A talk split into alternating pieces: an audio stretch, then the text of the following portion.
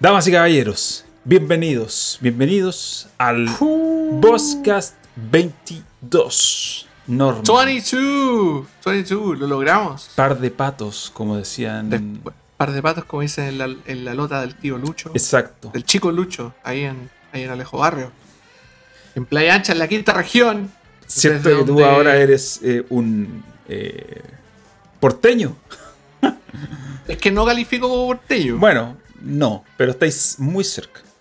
Sí, absolutamente, absolutamente. Yo creo que para los. Para la. para el- como, como ninguno de nosotros calza en, en- en los apelativos que nos pone la gente, probablemente para los. Para los flights soy viñamarino y para los cuicos soy porteño. Estáis, eh, Pero tú bueno. Vives en el. En la Yo vivo zona. en Viña. Es claro, pero estáis en el espacio ahí en que se borró la línea entre Valparaíso y, y, y Viña del Mar, digamos. Al borde, Estás en, el- en la frontera. en la frontera, En, el- en la, en la frontera final, en el Final Frontier. Final Frontier. ¿Cómo estáis, Norman? Bien estresado. ¿Estresado? Eh, ¿Y los cambios de casa, los cambios de casa siempre le traen estrés a la gente. Eh, pero, por otro lado, estoy de vacaciones. Llevo una semana y media de vacaciones. Sí, pues. La semana pasada nos, nos hemos dedicado a ordenar, pero es que, a ver, uno dice así como, como, como, como cuando no está estresado, ¿cachai? O sea, cuando, que uno usualmente cuando tiene más tiempo, no está estresado, puede jugar videojuegos, puede Claro. descansar. Ya, todo lo contrario, yo no he descansado. Porque ha sido mucho de ordenar, de hacer cosas, de desarmar muebles, de armar otros, de ir a buscar algunas cosas eh, tanto a Home Center como a otros lados. Y básicamente ha sido, ha sido un, poco, un poco estresante, pero se hace lo que se puede con lo que se tiene. Claro. Estamos, aparte que nos cambiamos a otra región, las cosas han cambiado.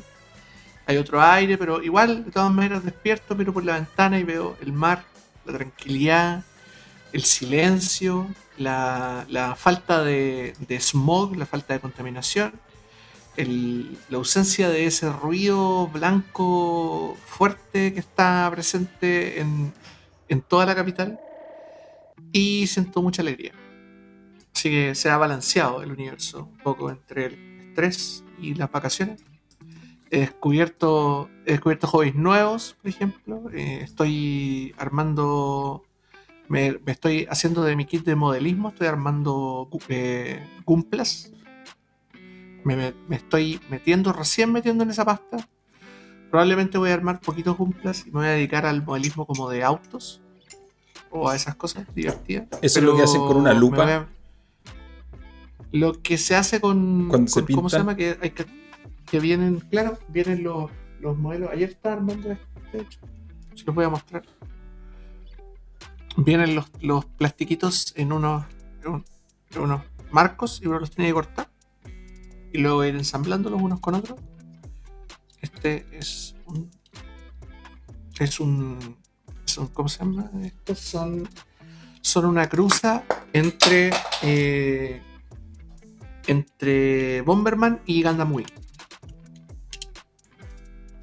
¿Cuánto vale algo como eso? Yo no Depende, cacho nada. depende. Pregunto. Los, lo- los kits pueden ir, van desde las 10 lucas hasta la. Hay kits de, weón, 100 lucas, Ah, ya. 150 lucas. ¿cachai? Pero usualmente cuestan entre 15 y 40 lucas. Ese es como el precio promedio.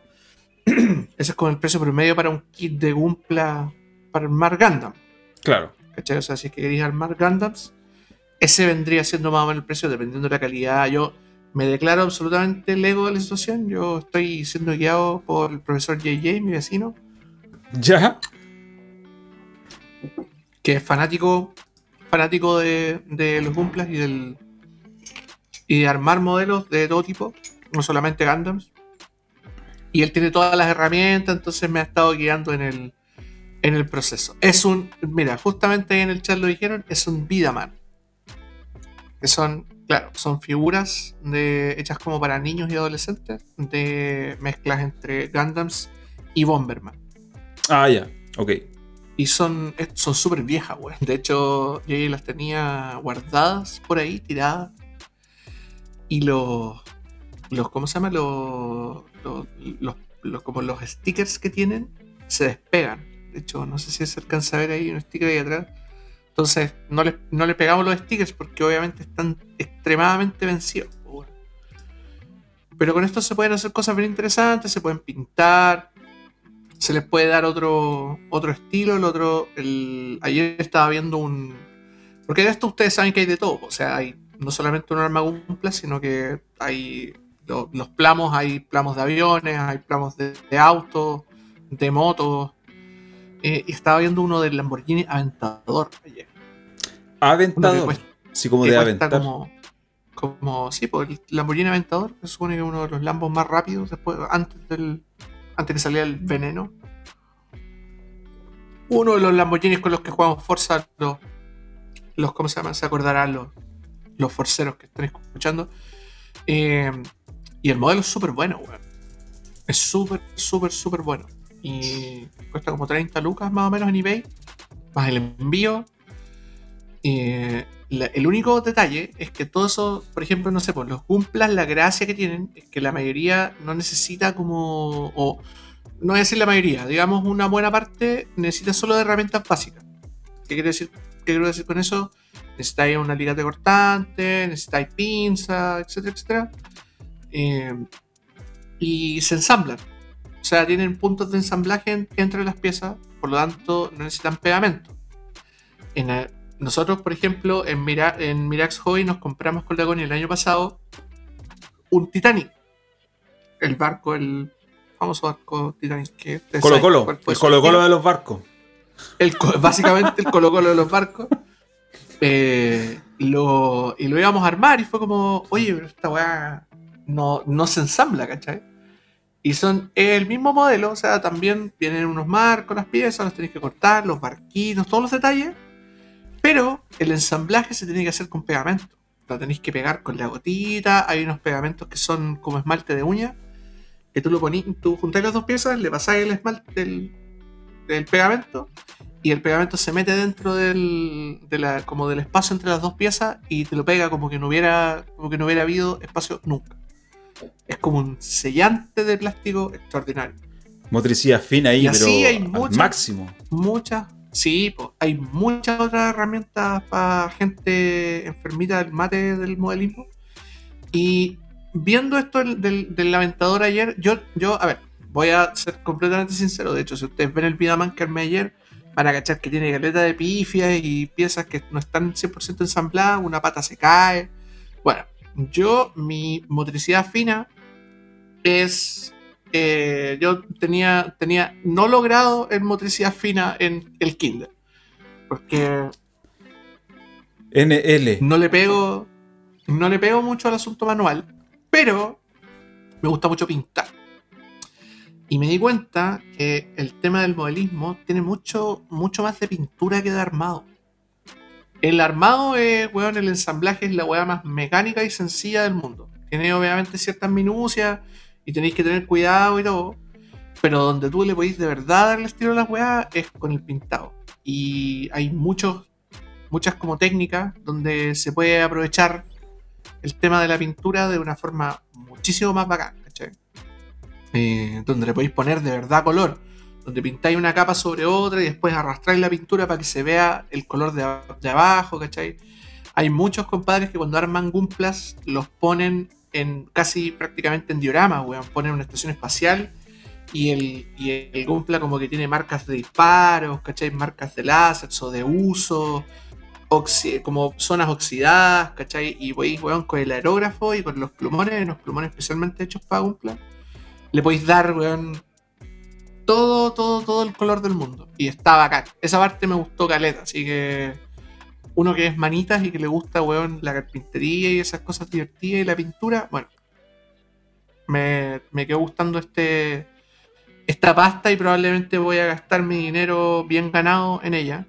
Ya que gastarla en videojuegos no parece ser una muy buena noticia o no parece tener mucho brillo, ¿Por qué? Bueno, a todo esto, bienvenidos a los que están escuchando, ya sea en YouTube o en eh, Spotify. Este es el podcast, el podcast 22. Y acabo de darme cuenta, Oye, esto es una tontera. Eso, en mismo YouTube, día decir. en YouTube dice el en YouTube podcast pusiste 21. podcast 21. Pero qué tontera. Eh, Hay un, tiene un problema de identidad este, este, este streaming. Sí, pero ya lo, lo acabo de cambiar y probablemente en vivo, los que están en vivo, si hacen refresh, les va a aparecer eh, de inmediato que está en lo correcto. Un, un error de un pequeño, lapsus. un Eh, pequeño lapso. Pero, pero bueno, oye, volvimos, para los que no sabían, tuvimos dos semanas ausentes, precisamente porque Norma se estaba cambiando de, ni siquiera de casa, se está cambiando de ciudad. Bueno, algunos De ya lo sabían porque lo habíamos hablado, de región. Por lo tanto, eso implica lo que implica un cambio de casa, po. De acomodarse, contratar los servicios que, que uno puede no tener, ¿cierto? Entre eh, ellos el internet. Entre ellos internet. eh, Ya, voy a, hacer un- voy a hacer una mención honrosa, ya, bastante honrosa, porque si bien se demoraron un poquito, Movistar me hizo el traslado. ya, Y con el traslado me refiero a que el, el- te lo hacen bien, ¿cachai? O sea, yo, por suerte acá en este edificio, que yo estoy en Agua Santa, a los que conocen Viña del Mar probablemente van a cachar dónde es, estoy en un edificio que tiene fibra, al Mm. igual que el edificio de Vicuña Maquena donde yo vivía. Entonces, Movistar me dijo, nos dijeron, ¿por qué no hacen un traslado? No hay problema, les trasladamos el... nos el, el único requisito es que nos teníamos que traer el, el deco y el router para acá. Nosotros tenemos tele, una Claro. tele que no es smart, entonces tenía que tener decodificador. Pero es deco digital, así que bacán, ni un problema. Lo cambiamos para ese otro lado, lo pusimos para allá. Trajimos todo el asunto, el compadre de, la, de, de Movistar vino y en 30 minutos ya había puesto la fibra, todo el asunto para acá, dejó el router aquí en un lugar donde, donde cubre toda, toda la casa, toda la extensión de la casa. Ni un problema, la fibra me anda mucho mejor, me anda mejor que en Santiago. es que bueno, también está menos saturado. Sí, pues definitivamente está bastante menos saturada. Me anda súper bien. No he tenido, hasta el momento que he tenido que descargar algunas cosas y ver algunas. actualizar algunas consolas, ni un problema. Nada, nada, los torren súper bien. Todo extremadamente bien. Así que felicitaciones Los a Movistar, torrent. que más encima, eso, los torrent. Lo más importante. Más encima, más encima, parte de todo esto, me dejó la red, como en un traslado, me dejó la red exactamente igual a como yo la tenía en Santiago. Mm. Con la, la 2.4 y la 5.0 con el mismo nombre. Ah, ya, entonces no tenéis que hacer- Entonces, ya. No tuve que configurar nada de nuevo. Han cachado que de repente cuando instaláis otro internet tenéis que weón, conectarla con todas las consolas, la tele, el computador, el pico, lazo. Bueno, todo tenéis que conectarlo al. Bueno, por, por comentarios como ese, yo después cuando subo esto a Spotify tengo que ponerle explicit. Tiene que verle explícito. ya, está bien. Está bien. Está Oye, eh, lo único que te iba a decir, si, si te podí acercar un poco el micrófono, que de repente como cuando te alejáis, se... s- para no levantarlo más acá, para que no... Vamos a hacer algo mejor. Ya. Rellena mientras yo muteo y, y acerco todo el asunto. Ya, bueno, eh, en este episodio lo que vamos a hacer, como tuvimos dos semanas de pausa en los cuales no tuvimos podcast por razones obvias, eh, vamos a comentar no un tema como en general hacíamos, sino que vamos a eh, hacer como un repaso, y, el título lo dice, volvemos para comentar noticias, vamos a hacer un repaso de diferentes cosas que ocurrieron durante las últimas, más o menos, semanas, en realidad es como durante la última semana, eh, y vamos a hacer comentarios sobre esas cosas. A lo mejor no nos vamos a extender tanto como otras veces, donde sí nos hemos extendido sobre un tema mucho. Aquí lo vamos a hacer más piola, pero son hartas cosas que se nos juntaron. eh, se nos juntaron, entonces hicimos una lista y por eso le pusimos Volvemos a comentar noticias, porque hoy día básicamente vamos a comentar eventos noticiosos y no vamos a profundizar quizás en temas eh, como lo hacemos eh, usualmente. Normalmente. Claro. Eh, yo, la verdad, que esta última semana lo que sí he estado haciendo, he estado jugando el mm, Arkham Origins. De nuevo, lo empecé totalmente de nuevo. Lo que pasa es que conecté mi PlayStation 3 y pillé el, el, el splitter. El- Ah, muy bien. El splitter que convierte la señal. En realidad no es que convierte la señal, pero se salta la protección que tiene la Play 3 por defecto. La protección digital. Entonces. El lo- HDCP. el HDSP se lo salta. Gracias a Games Classic que él me vendió ese splitter. Y lo tenía perdido, pero lo encontré. Eh, entonces, esta semana he estado jugando porque quiero hacer, quiero hacer como una especie de video o, una retrospectiva de ese juego, porque en realidad es el juego como el juego olvidado de la serie Arkham. Y, tiene cosas que para mí son las mejores de todo. Por, por ejemplo, la historia o la narrativa en general. Eh, entonces, esta semana estamos jugando a, falta de juegos nuevos y, cosas un poco más actuales. Eh, conecté a la Play 3 de nuevo y estado, he estado con eso. Eh, pero, pero este podcast va a ser relacionado a temas más Sí, noticiosos. vamos, vamos a hablar poco. Es que es, es muy poco lo que, lo, que, lo que se puede comentar en términos de videojuegos. De hecho, por ejemplo, en mi caso, eh, como te digo, también es poco lo que he jugado, pero hoy día tuve la excelente idea de bajar Project, Tri- Project Triangle Strategy. Todavía no me puedo aprender el nombre. Es tan malo el nombre que todavía no me lo puedo aprender. Project Strategy. Eh, Ese es un de, eh, de- de- de- de- ¿de dónde salió eso? Eh, es de, lo, de los compadres de Project eh, HD 2D, que son los que hicieron Octopath Traveler. Ah, ya. Y Básicamente un equipo, esto. un equipo de Square Enix, que son como primos de los buenos que hacen Bravely, Bravely Default. Ya. Y, y ¿cómo se llama? Y, lo, y, y que sacaron Octopath Traveler. Y estos mismos compadres aprovecharon el mismo motor para hacer un también un RPG, pero no un RPG eh, por turno, o sea, común y corriente, un JRPG normal, como todos lo conocemos, como estilo Final Fantasy, sino que se fueron al lado de los Tactics. Ya. Y básicamente sacaron un Final Fantasy Tactics. eh, o sea, la demo de un Final Fantasy Tactics Sí, pues, la que va a salir el, el 2022, el año que viene. Eh, pero bacán que ya hayan, ya tengan prácticamente listo el, storyline del juego. Y se ve bueno, se ve. Este es nuevamente un gusto adquirido. Este tipo de juegos, los de. Los de estos compadres son. Son, son un poco pajeros. Esa es la verdad. Son un poquito pajeros. Pero, pero si te gusta Final Fantasy, como que no le, vais a no le encontráis lo pajero. Como que es un gusto adquirido. Está, y por lo, que se ve en el demo, está se ve que está. eh, Es, es un, es un Tactics competente. Y con Tactics competente me refiero a que es como un, como un Final Fantasy Tactics o Final Fantasy Tactics Advance con prácticamente las mismas reglas del juego. Entonces, no te puedo decir nada más, ¿cachai? O sea, si han jugado Final Fantasy Tactics, probablemente y les gusta la saga, que es una saga que Square Enix metió bajo la alfombra después de haber sacado FFTA, eh, probablemente les va a gustar este, este asunto. No le puse, por razones obvias no le pone Final Fantasy, pero sí pueden experimentar con. con. Sí, no tiene nada que ver, le Inventan. pueden poner cualquier otro nombre Claro. y no, no tiene nada que ver con, el- con los equipos que han hecho Final Fantasy, entonces es otra bola. Mm, Aparte, tiene, tienen. ¿Por qué digo yo que vienen del mismo estudio? Porque están agrupados bajo una misma como narrativa gráfica. Son Sí. un, pixel, un pixel art hecho en Unreal, en Unreal Engine, eh, aprovechándose de todas las de todas las facilidades que tenéis para hacer juego en 2D con iluminación como bacán, ¿cachai? Tiene partículas, tiene eh, como, como este estilo como medio diorama el que tenía el Octopath Traveler. Eh, y como que todas las piezas están, se ven prácticamente en 2D, pero tú en este puedes girar la cámara, ¿cachai? Entonces veis efectivamente cómo el universo está construido en tres dimensiones con este rollo pixelar. Y se ve súper cool. Ah, ya, entiendo.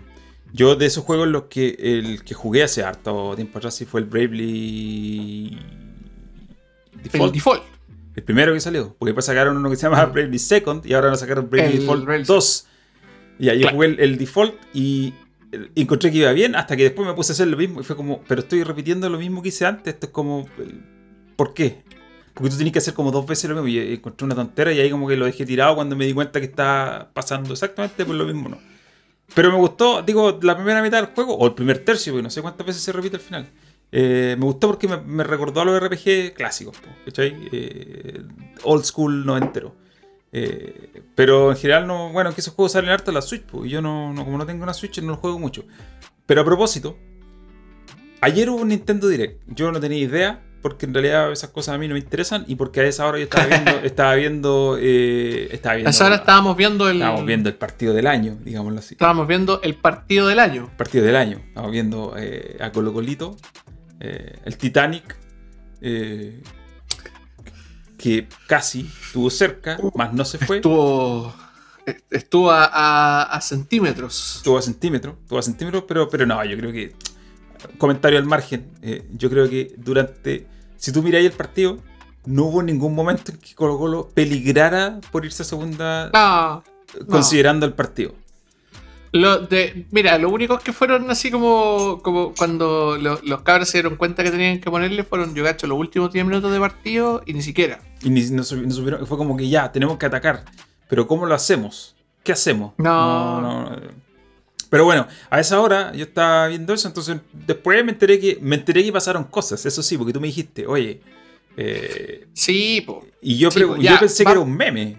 Y después empezó a- me- tú me mandaste el video y me dices, mira desde, pues me dijiste, mira desde este segundo. Y yo miro desde segundo y fue como, pero esto es real. ¿Cómo? ¿Cómo Ya, esto? hablemos de. Hablemos del elefante en la habitación, po. Bueno, la, la foto de este, de este, la de miniatura de, este. Aonuma. señor con el cual yo estuve hace muchos años en un- y lo tuve que entrevistar personalmente. Y una persona muy correcta. Eh, esto fue, no me acuerdo, un E3. Previo a Breath of the Wild. Eh, hice una entrevista que no me acuerdo pa- Ya ni me, no me acuerdo nada. Pero estuve con él y me saqué. Tengo una foto. De hecho, tengo una foto con Don Eiji cuando todavía no tenía tantas canas como ahora. Cuando todavía no estaba tan, tan estresado y nervioso como ahora, po. Entonces, eh, vi que pasó, o sea, salió para decir, eh, les vamos, eh, sé que esperan que anunciemos un Zelda, entonces les vamos a avisar que no tenemos nada. No tenemos nada que mostrar, pero sí vamos a tener más adelante. Y hizo una venia. La venia de disculpas fue de un segundo. Por lo tanto, las disculpas no eran, porque tú cachai que en Japón tienen como una escala. Mientras más tiempo dura la venia, más arrepentido estás y más grande es como tu pecado. Bueno, la venia que hizo fue muy pequeña. Por lo tanto, yo diría que Pero- fue casi un saludo a pero, bandera. pero, pero, se, eh, también se cuenta no solo el tiempo, sino que el- ¿Cuánto se la agacha? cantidad de veces y cuánto tú te agachas. Ya. Y, est- y se puso casi en 90 grados. Así que Ah, ya. fue, fue, fue, ¿cómo se llama? Fue una disculpa profunda, pero no tan sincera. Ese, ese sería la, la, la- el, la- como yo lo leo. Yo no soy japonés. Probablemente una persona de Japón lo, lo leería de una forma probablemente diferente. Pero, en fin, Yaonuma dijo como... Cabros, ¿hay cachado el meme del póngame el 1 y qué weá? Exacto. Tal cual. Ella Onuma fue, se paró frente a la pizarra, era el grupo 5 el que tenía que disertar de Zelda y dijo, puta profe, no traje el papelógrafo. No traje el... No traje No nada. traje, no traje el PowerPoint, no traje nada. Póngame el uno nomás. Eh, y vea el video de nuestra presentación que hicimos hace 7 años. Más, más, ¿hace cuánto sale Skyward Sword? El 2010, 2011, 2009, por ahí. Sky, lo voy a buscar al tiro. Skyward Ya, pero Sword. debe ser una década más o menos. Yo creo que Debe ser como el 2011. 2011. Una década. Sí, ya. Debe ser aproximadamente una década, ¿cachai? Eh, quizá un poco menos, pero en fin, si es una década, como revisa la presentación de hace 10 años que hicimos para este otro curso. Hicimos para para un curso hace harto tiempo, cuando todavía no, no repetíamos clases. Y, y nada, pues nos, entregaron así ya, tomen. Ya que no les podemos hacer esto, por último, hagámosle, weón, pasemos el Skyward Swords y ya, ¿qué, qué tanto? Y más encima, más encima, así como para poner el dedo en la llaga, ella Onuma dice así como, eh, les recuerdo a los que, o sea, les recuerdo, en realidad les cuento a los que no hayan jugado Skyward Sword, que esa entrada en la franquicia introdujo muchas mecánicas de, eh, que después se reutilizaron en Breath of the Wild, como por ejemplo el volar con la capa. Mm. El gliding. El que podéis, o sea, en realidad puede ser gliding, claro. El gliding nació en Skyward Sword. Em, y, y un par de cosas más, y hay algunas, de hecho, hay muchas otras mecánicas que no se reciclaron porque eran pésimas, como el Bam Bowling. El, ¿Jugaste Skyward Sword, no? No. No, No, tuviste. Wii tampoco. Tuve Wii, pero Ya. no tuve ese juego. Ah, ya, bueno. eh, el bowling era como, como que podíais usar las bombas como bowling. Ya. O sea, tirarlas, tirarlas hacia adelante. Lo hacíais con el, con el control. En el, sí, el problema de Skyward Sword era el, era el control, weón. Que tenía que usar el motion control. Es que ese fue un Y de problema hecho de, que- de la Wii en general. De, De muchos hecho- juegos de la Wii. Sí, pues, y que de hecho tenía que comprar el, un Wiimote que tuviera el Wii. El Plus, eh, Wiimote Plus. Claro, ¿cachai? Que tuviera la- la- el motion control bacán, que después lo depuraron mucho más en la Switch. Pues obviamente ahora la Switch tiene como. es súper sensible. Mm. Pero originalmente tampoco era muy bueno, ¿cachai? O sea, podíais moverlo igual dentro de todo, pero no, no era tan bacán, ¿cachai? Y. Y nada, pues, nos dieron Skyward Sword, que igual lo van a vender a 70 lucas, así que. no.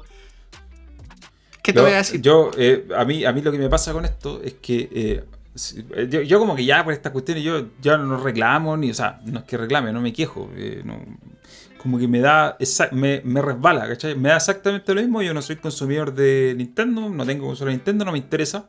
Algunos juegos sí, la mayoría ya los jugué cuando, cuando quería jugarlo. Pero lo que sí me pasa es que eh, me- no me deja de sorprender que pese a que Nintendo hace todas estas cosas, va a venderte el juego de nuevo a un precio brutal. Y también está, bueno, ahora en marzo, ponte tú, se acaba el- la venta o la fabricación, o no sé cómo lo van a hacer, del Mario, del 3D All Stars, creo que, el, el compilado este, en el que salió una versión limitada, todo esto. Todas estas cosas que, que me parecen prácticas, prácticas pésimas eh, de cara al consumidor, eh, las siguen haciendo porque los consumidores son tan tontos que, que le terminan dando la razón. Eh, al que final, siguen comprando, pues, weón. sí, pues sigue comprando. Y sigue comprando no solamente, o sea, no solamente comprar un producto por querer tenerlo, sino que aquí con, lo que pasa es que tú compras y además validas este tipo de prácticas. Entonces, eh, digo, digo, está bien, uno puede comprar lo que quiera o no. Pero a mí me parece que es bastante, repito, tonto eh, lo que ocurre con, en particular con los fans de Nintendo. Y no lo digo por el sentido de que, oye, no está mal que te guste eso, sino se trata de eso. Se trata de, oye, te puede gustar algo, pero por ejemplo, si yo considero que X compañía hace una práctica que me parece mal, simplemente no la voy a no la voy a hacer, No la la voy a validar, no la voy a weón. validar. Entonces al final lo que pasa aquí es que, es que lo- los fanáticos de Nintendo y los que consumen estas cosas son tan apasionados por esto que no solamente los compran, sino que lo validan. O sea, ¿qué haría yo? ¿Y qué es lo que yo pretendo hacer en algún momento para jugar estos juegos? Piratearlo. Porque creo que no vale la pena, para mí, no vale la pena eh, gastar, validar este tipo de práctica o, comprarlo, porque la otra opción sería, como lo hago con la mayoría de las cuestiones que compro, comprar barato. Pero ¿qué pasa? Que con Nintendo no, no, no, no tienes esa opción, por, por las razones que todos conocemos. Porque sí, pues no existe la comprar barato en, en Mm. Nintendo, nunca, o sea, sí ha existido, pero, pero no, hoy en día no va a existir tampoco, pues, weón. No, no, no va a juegos bajan pasar. de precio. Los juegos no bajan de precio, weón. Y puede bajar el dólar, puede haber una calamidad, puede haber un montón de otras situaciones y el dólar no, o sea, el dólar, weón, anda a pique y los chiquillos siguen vendiendo a precio exorbitante. Ahora, hay otro fenómeno que pasa siempre, que creo que lo he comentado, y, también me sigue llamando la atención y, me genera esa sensación de que eh, la gente no crece. Y no digo con esto ponerse amargo o hacerse viejo, sino de, superar ciertas etapas. Eh, por ejemplo, se sigue tratando un Nintendo Direct como si fuera un producto. Un producto que tú puedes evaluar, criticar y finalmente sentirte conforme o disconforme por lo que se te entregó. Y eso yo digo, pero, pero si un direct es básicamente un comercial, uno no, ¿por qué? ¿Por, qué estamos evaluando? ¿Por qué están? Yo no lo hago. ¿Por qué están evaluando comerciales? Así como, oh, es básicamente un, e- un- un evento. Si va a ocurrir un direct, oh, dejo de hacer todas las cosas. Y es como, tú, ah, imagínate el, equivalente de, estáis viendo una película en la tele abierta y vienen los comerciales. Imagínate ponerte eh, a ver los comerciales. Porque es el momento que más te interesa del- no tiene ni un sentido encuentro. Eh, Pero con Nintendo pasa porque me da la impresión, puedo estar equivocado, pero es lo que yo he visto a lo largo de muchos años que llevo siguiendo esta industria, que eh, hay muchos eh, fans de Nintendo y personas as- que prefiere esa marca por sobre todas las demás, como que no supera la etapa de la... como que todavía tiene vive en una eterna niñez, que no creo que esté mal. Pero el problema es que estamos en una sociedad de consumo, como bien lo dijo alguien. Vivimos en una Vivimos sociedad. sociedad, no una sociedad de consumo. Entonces yo creo que llega un punto donde tú, uno, por más que te gusten las cosas y por más que seas fanático, también llega el momento de pegársela al cacho fácil, como se dice, de como, oye, oye, es como tenéis 40 años, ¿cachai? Como Ya, ya. ti- Tiene que ver igual un poco con, con, con, con la pasión de, de- del grupete Nintendero sobre sus productos, ¿no? Pues, weón. Eh, y, y es- esta pasión proyectada de querer sentir emoción en un lanzamiento, en una sorpresa, en un, en un ¿cómo se llama? En una franquicia que te gusta, que está volviendo. Es un comportamiento que creo yo es natural. Pasa un poco con el Nintendero que se nota un poquito más. que, y que quizá de hecho los fans son un poquito más imbéciles. Pero no sé, no sé, creo que lo podríamos extender. De, de- esta mantequilla podría pasar por todo el pan. Ahora, no ojo, solamente por este lado. yo entiendo, entiendo, no digo que esté mal emocionarse por un producto que, que te gusta, que quieres. Mi, mi punto no es ese, mi punto es, te emocionás por el comercial, ¿cachai? Emocionate por el producto. El, el- el- lo, que, lo que es como lo que puedes, con lo que puedes interactuar. En este caso estamos hablando de un juego, entonces podéis interactuar con... Pero, pero emocionarse como por el comercial del producto es como no tiene mucho sentido en realidad. O sea, si tú lo veis desde un punto de vista muy como desde panorámico, ¿cachai? Desde por encima, no tiene sentido la emoción por el comercial, ¿cachai? Es como, oh, me emociono porque veo un comercial en la tele de un juego que voy a jugar. Y es como, pero, pero eso, eso, ¿dónde está el, dónde está la lógica detrás de eso? Si, como digo, me parece bien emocionarse con el producto, pero con el producto, no con el comercial. ¿Por qué con el comercial? Eso, es lo, eso es lo que no tiene sentido. Sin embargo, Nintendo Es que- logró hacer, gracias de nuevo al comportamiento de su fanática, que los Nintendo Direct comerciales extendidos se transformen en un, en un producto que la gente evalúe y critique y, y- y- y valore en función de algo que no le- bueno para mí no es, Es algo que- que tenga eh, valor realmente Es que es, que es funcional en cierto modo, pues, weón, ¿cachai? Porque en el fondo te. Y me estoy, estoy siendo, weón, abogado del diablo completamente, ¿cachai? Eh, veí este, este gran comercial glorificado de 50 minutos y funciona un poco como tu guía de compra, pues, weón. Decís como ya, este juego lo, va a salir tal día, lo voy a comprar tal día. Este día, este juego que también me gusta, lo voy a comprar tal día. Este juego no me gustó, este DLC no me interesa, esto no lo voy a jugar, este juego gratuito no lo voy a bajar, ¿cachai? Son proveedores de información que en realidad igual la vaya a leer, weón, en el 200 sitios, ¿cachai? Igual la vaya a leer en, en ¿cómo se llama? En, eh, en los mails que te mandan, porque weón, aparece un direct y te llega un mail de Nintendo al tiro con todos los trailers. Eh, igual te va a informar de eso, no tenéis por qué estar enchufado claro al, a la transmisión en particular. Pero la transmisión es un rito, pues, weón. Es un rito. ese- ese- ese- yo creo que esa es la, es la esa es, la- es una muy buena definición el rito Es un rito. Es un rito. Es un rito como el E3, weón.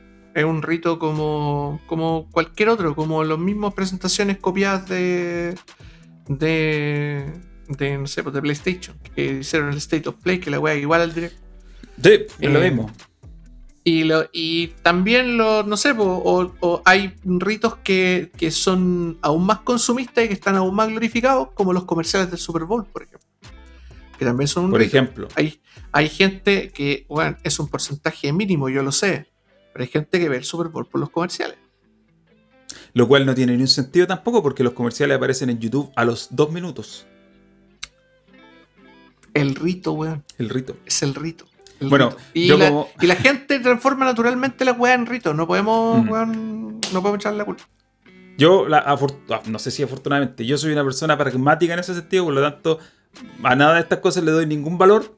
Eh, eh, antes, antes, como que hace unos años atrás, yo como que ah, me da hasta rabia decir, puta, que son imbéciles. Como que ahora, ahora ya me da lo mismo, lo ignoro, no tienen. No les presto atención, no. Es algo como que ah, es absolutamente irrelevante para mí. Sin embargo, y lo comento ahora, todavía, me, todavía me, ahora ya me causa como gracia ver estas reacciones a este tipo de cosas, reacciones como rituales, eh, a cuestiones que es como, loco, todavía estáis preocupándote de esto así como... Claro, si, tú lo, si lo vemos del lado del rito, tiene todo el sentido del mundo, pero eh, como... eh, pero bueno, eh, ¿algo más que comentar sobre el directo o, o sobre lo que Eh, es, que, mostraron? es que no, sí, po, hay, hartas, hay hartas cosas que comentar. O sea, a ver, como hacer, hagamos un resumen, una pasada súper rápida. Que yo solamente vi lo que Primero el video salió- que me mandaste tú, na- los minutos Ya. que me mandaste tú. Perfecto. Primero salió personaje nuevo para Smash. Y que de hecho todos creían que iba a ser como, como otro Xenoblade, como un spin-off. Y en realidad era. eh, iba, eh, eh, trajeron dos personajes de Xenoblade, que son Pira y Mitra. Yo no, no. También me declaro súper lego con Xenoblade. Yo sé que hay mucha gente que le gusta este tipo de juegos también. Lo que sí te puedo decir es que el personaje de Xenoblade en Smash está en el, al final del tier. Nadie lo usa, nadie le gusta, es un personaje de basura. En cambio, estas dos, que son dos, un personaje doble en uno, eh, están, se ven bastante buenas y habría que, como con todo personaje nuevo, y en este caso es de un DLC, ustedes lo saben, eh, hay que hacer todo el proceso, analizar el frame data, ver cómo, cómo se comporta el neutral del mono, etcétera, etcétera, para, que, para ver si es que tiene espacio en el competitivo, eh, si es que está muy roto, si es que no está tan roto, si es que funciona y típico que los jugadores de Smash lo ponen, hacen sus tiers, ven si es que funciona o no funciona, en fin. Para mí es un personaje súper irrelevante, probablemente lo voy a usar si es que en algún momento me llevo a comprar el DLC, pero... eh, y, probablemente está hecho para satisfacer, weón, a el 0,00001% de jugadores de Smash que han jugado Xenoblade y que les interesa. Eh, hay hartas cosas que, que- van a salir también. Eh, hay una que descargué, de hecho, Capcom Arcades Stadium, que es eh, básicamente una, un, un port de varios clásicos de arcade de Capcom. Si lo descargan, tienen el, uno de los 1943 eh, gratis, que te lo dan porque tomen ahí tienen las sobras.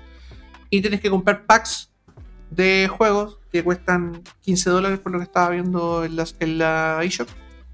Que vienen con, creo que son como 8 o 10 juegos así agrupados. 10 juegos. Eh, Va a ser- va, eh, claro, más o menos. No sé si 8 o 10 tendría que revisar. No, si es estoy, que- estoy revisando los packs aquí. Son 10 juegos por Ah, pack. ya. Ya, perfecto. Y son, creo que son 2 o 3 packs los que habían salido Son 32 juegos en para total. la. Perfecto. Eh, salió, va a salir también eh, Fall Guys, Fall Guys Ultimate Knockout, que Juego que jugué realidad- bastante el año pasado. se jugó harto el año pasado, pero ahora está un poquito pasado de moda. Se jugó y se borró, como decía el amigo Es Leo que con, ese juego pasó lo que intuíamos que iba a pasar. ¿ah? Iba a ser como ya, va a durar el rato, que muy fuerte cuando partió, ¿cierto? Porque venía en, PlayStation Plus. Fue la novedad. Se acabó la novedad. Porque en realidad tampoco es un juego que te da para mucho. Si, si, si. Se acabó la novedad y ahora seguramente va a tener un. Sí, va a revivir cuando salga en una plataforma porque ya salir en Xbox también. Eh, pero probablemente le va a pasar lo mismo. Va Exacto. Va a estar un rato, va a, ser, después- va, a, va a tener una pequeña explosión y ahí se va a desinflar como todo este tipo de juegos para pasar el rato.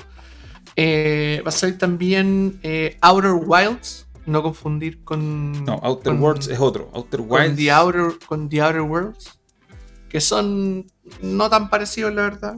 Tienen una premisa bastante diferente. Eh, está, va a salir también Samurai Warriors 5, una, un- el típico, nuestro típico Musou de Koei Tecmo al que nos tienen Ah. absoluta y completamente acostumbrados. Al Leo le gustan esos juegos. Y que yo lo comentaba así, pero lo estaba comentando en el chat hace un rato. Me, yo a mí, para mí los Musou son el estilo de juego más fome y más irrelevante del mundo. No los disfruto por ninguna parte. Pero sale Oda Nobunaga. Salen los personajes del. del. del ¿cómo se llama? Del- de como los periodos medios raros de Japón. Los eh, más o menos por ahí, o sea, los periodos feudales de los años 1300, 1400, cuando las peleas eran brígidas. Entonces, eh, los personajes son conocidos en el, como en el mundillo japonés. Pero tienen ahora esta apariencia como de guachitos ricos. Entonces, son, son como que cautivan por ese otro lado, ¿cachai? O sea, son como personajes de anime, así como. ¿Cómo sería la palabra? Eh, lo estoy pensando, lo estoy pensando, lo tengo en la punta de la lengua. Juzgando. Eh, no, Bishonen, Bishonen, Ah. Esa es la palabra que estaba buscando. Esa es como el como la manera de decir así como hombre bello en, en japonés. Bishonen. Eh, pero insisto, creo que los Musou son algo. son también un- estos son más gustos adquiridos que, que, que cualquier otro juego, ¿cachai? O sea, son un gust- gustísimo, ¿cachai? Son como, bueno, así, un tipo especial de vino. No a, no a todo el mundo le gusta. Es Fernet. Y- El Fernet de los juegos de acción. El, el Fernet de los juegos de, de los juegos de acción, exactamente. Eh, ¿Qué más? Va a salir un, un remaster de, un, de unos juegos que salieron en Famicom Disk System, Disk System, que es como Famicom Detective Club, creo que se llama. Eh, Estamos hablando de juegos del año del queso. Juegos del año del queso, exactamente. Va a salir eh, entre. entre ¿qué, qué otros remasters? Van a, van a sacar Mitopia. eh, no, no tiene ni un sentido sacar Mitopia si es que no era el de, el de Mitopia. del de 3DS. Ya, pero ese Eh, tiene que ver con el, el de los Mi. Con, claro, po, y la idea es que tengáis, tengáis hartos mis en el, en el, en el, en la consola por el Street Pass, po, weón. ¿Te acordás que venía con una, Sí, venía po. con un minijuego la 3DS que después vendían el cartucho de Mitopia? Ya. Eh, como la consola tiene Street Pass, tenéis que hacer más mis. Y lo encuentro fomeque. Extremadamente fomeque. No entiendo, no entiendo la decisión de poner Mitopia, que es un juego que debería haber sido gratis, weón. Totalmente gratuito. De hecho, todos esos juegos tipo demostración tecnológica en la Wii o en la 3DS venían como parte de un pack. Te lo vendían con la consola o eran una Claro. aplicación. Bueno. Y aquí lo Bueno, venden. va- ¿Qué? Ah, El- sí, pues lo, lo- Mitopia lo van a, lo van a vender. Que lo, que el- de hecho, el- por eso, el Mitopia original también era un cartucho. Y- pero era como un add-on, en el fondo era como un juego completamente diferente, Claro. más grande de estos minijuegos que traía la 3DS. Eh, y insisto, ni, no entendía por qué no era gratis en ese tiempo y no entiendo por qué no es gratis ahora. Eso es todo lo que tengo que decir al respecto. ¿Qué más? Para ir más rápido, Legend of Mana también. eh, va a salir ahora en junio, la remasterización. Eh, la- van a sacar Tales from the Borderlands. en realidad hay también otro juego de nicho que a algunos les gusta ese tipo de. A mí me gustan ese tipo de juegos, pero ese lo gráfica. jugué hace como, cuando, no sé, pues hace como cuatro años, tres Uh. años, salió hace tiempo. Bueno, va a salir ahora en Switch también. Si es que queréis jugarlo en Switch. Eh, va a salir eh, también. eh, bueno, estábamos hablando que lo de, lo de Triangle Strategy, que está la demo en, en, en eh, el iShop, si la quieren bajar. Eh, va- van a salir varios. Y, entre comillas, van a salir varios juegos medianamente interesantes. Hay uno de Anapurna, el Neon White, que se ve o sea, se ve interesante la propuesta, pero quiero jugarlo para decir si es que está bueno o no. Es básicamente un juego de acción basado en cartas, donde te mueves como rápido por el mapa. eh, y vas haciendo combos con esas cartas.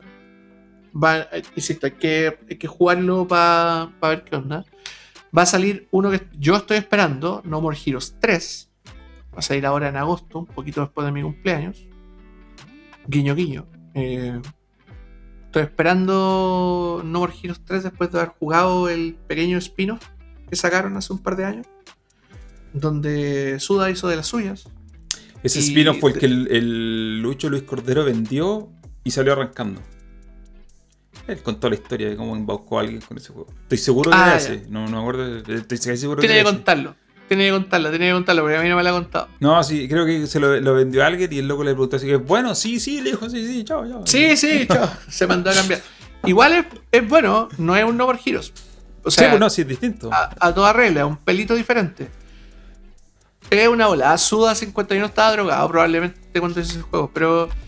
Pero es, bueno igual, yo lo encontré entrete, weón. Es, es, es, como todo juego de Suda, es, es divertida la propuesta, ¿cachai? Y el No More Heroes 3 también va a ser super gimmicky, como todo No More Heroes. Que, weón, onda, tú decís como, no, si me voy a agarrar a cacho, y en realidad es como, weón, tenéis que, eh, weón, hacer jardinería, weón. Juegos culiados, weón. Divertido. Eh, va a salir también Knockout City, que es, es un, un- un juego de EA que se ve relativamente interesante. Ah, Parece que este, tú sí, pues, yo se los ¿no? envié. El Este juego- el, el- el Dodgeball. el juego de las pelotas, exactamente, que es básicamente Dodgeball en un que, que es como Overwatch, weón, en un mundo abierto, igual a Overwatch. Pero tenéis que lanzar bolas. Sí, pero ¿sabéis qué? Eh, vi el tráiler, se los mandé hace, hace en la mañana. Eh, cuando tú me decís un juego de Dodgeball, yo digo, buena. Porque el Dodgeball, para la gente que a lo mejor no cacha, es lo que aquí en Chile, ah, no sé si en el norte o en Santiago era así, pero aquí era la matanza. Jugamos a la matanza. No, en el, en el, en mi, en mi región, eso es- o sea, eh, tenía, tenía otro nombre, pero no Ya. era la matanza. Pero, Lo que podría ser es que, es que nosotros lo hacíamos, no lo hacíamos de, con, en, una, en una cancha. No sé si, no sé si jugaste al tombo alguna vez. sí, sí, sí lo jugué. Que no es lo mismo. No es lo mismo. Nosotros acá, es que eh, acá en el sur jugamos a la matanza, y que son básicamente las mismas reglas del dodgeball. Está ahí en la cancha. te- te En una cancha tirar la- como de, como de. Como de tenis, pero más grande. Como de. No, no, como de voleibol, güey. Claro, como de voleibol. Sin Es la una malla. configuración muy parecida a la de Sí. voleibol sin la malla. Sin la malla. Eh, y, y si te tira la pelota y tú la atrapáis, sale el que te la tiró. Si le pegáis a alguien, se va. Pero en el dodgeball no sé si está la regla en lo oficial que tú, si te matan, pasáis para la parte de atrás, una cosa así. Es como, es como una pequeña variación. Pero si tú me decís dodgeball, yo lo primero que pienso son esas reglas encajonadas en una especie de cancha. ¿ya? Claro. ¿Qué me pasa con el Knockout City? Que yo me meto y lo veo y en realidad no está la cancha, po. No, pues es mundo abierto. po. Entonces, que no esté la cancha es como que ya no es dodgeball, po. Es como, oye, juguemos Es tenis, pero juguemos tenis. En realidad es un juego de disparos que te pegáis claro. un raquetazo.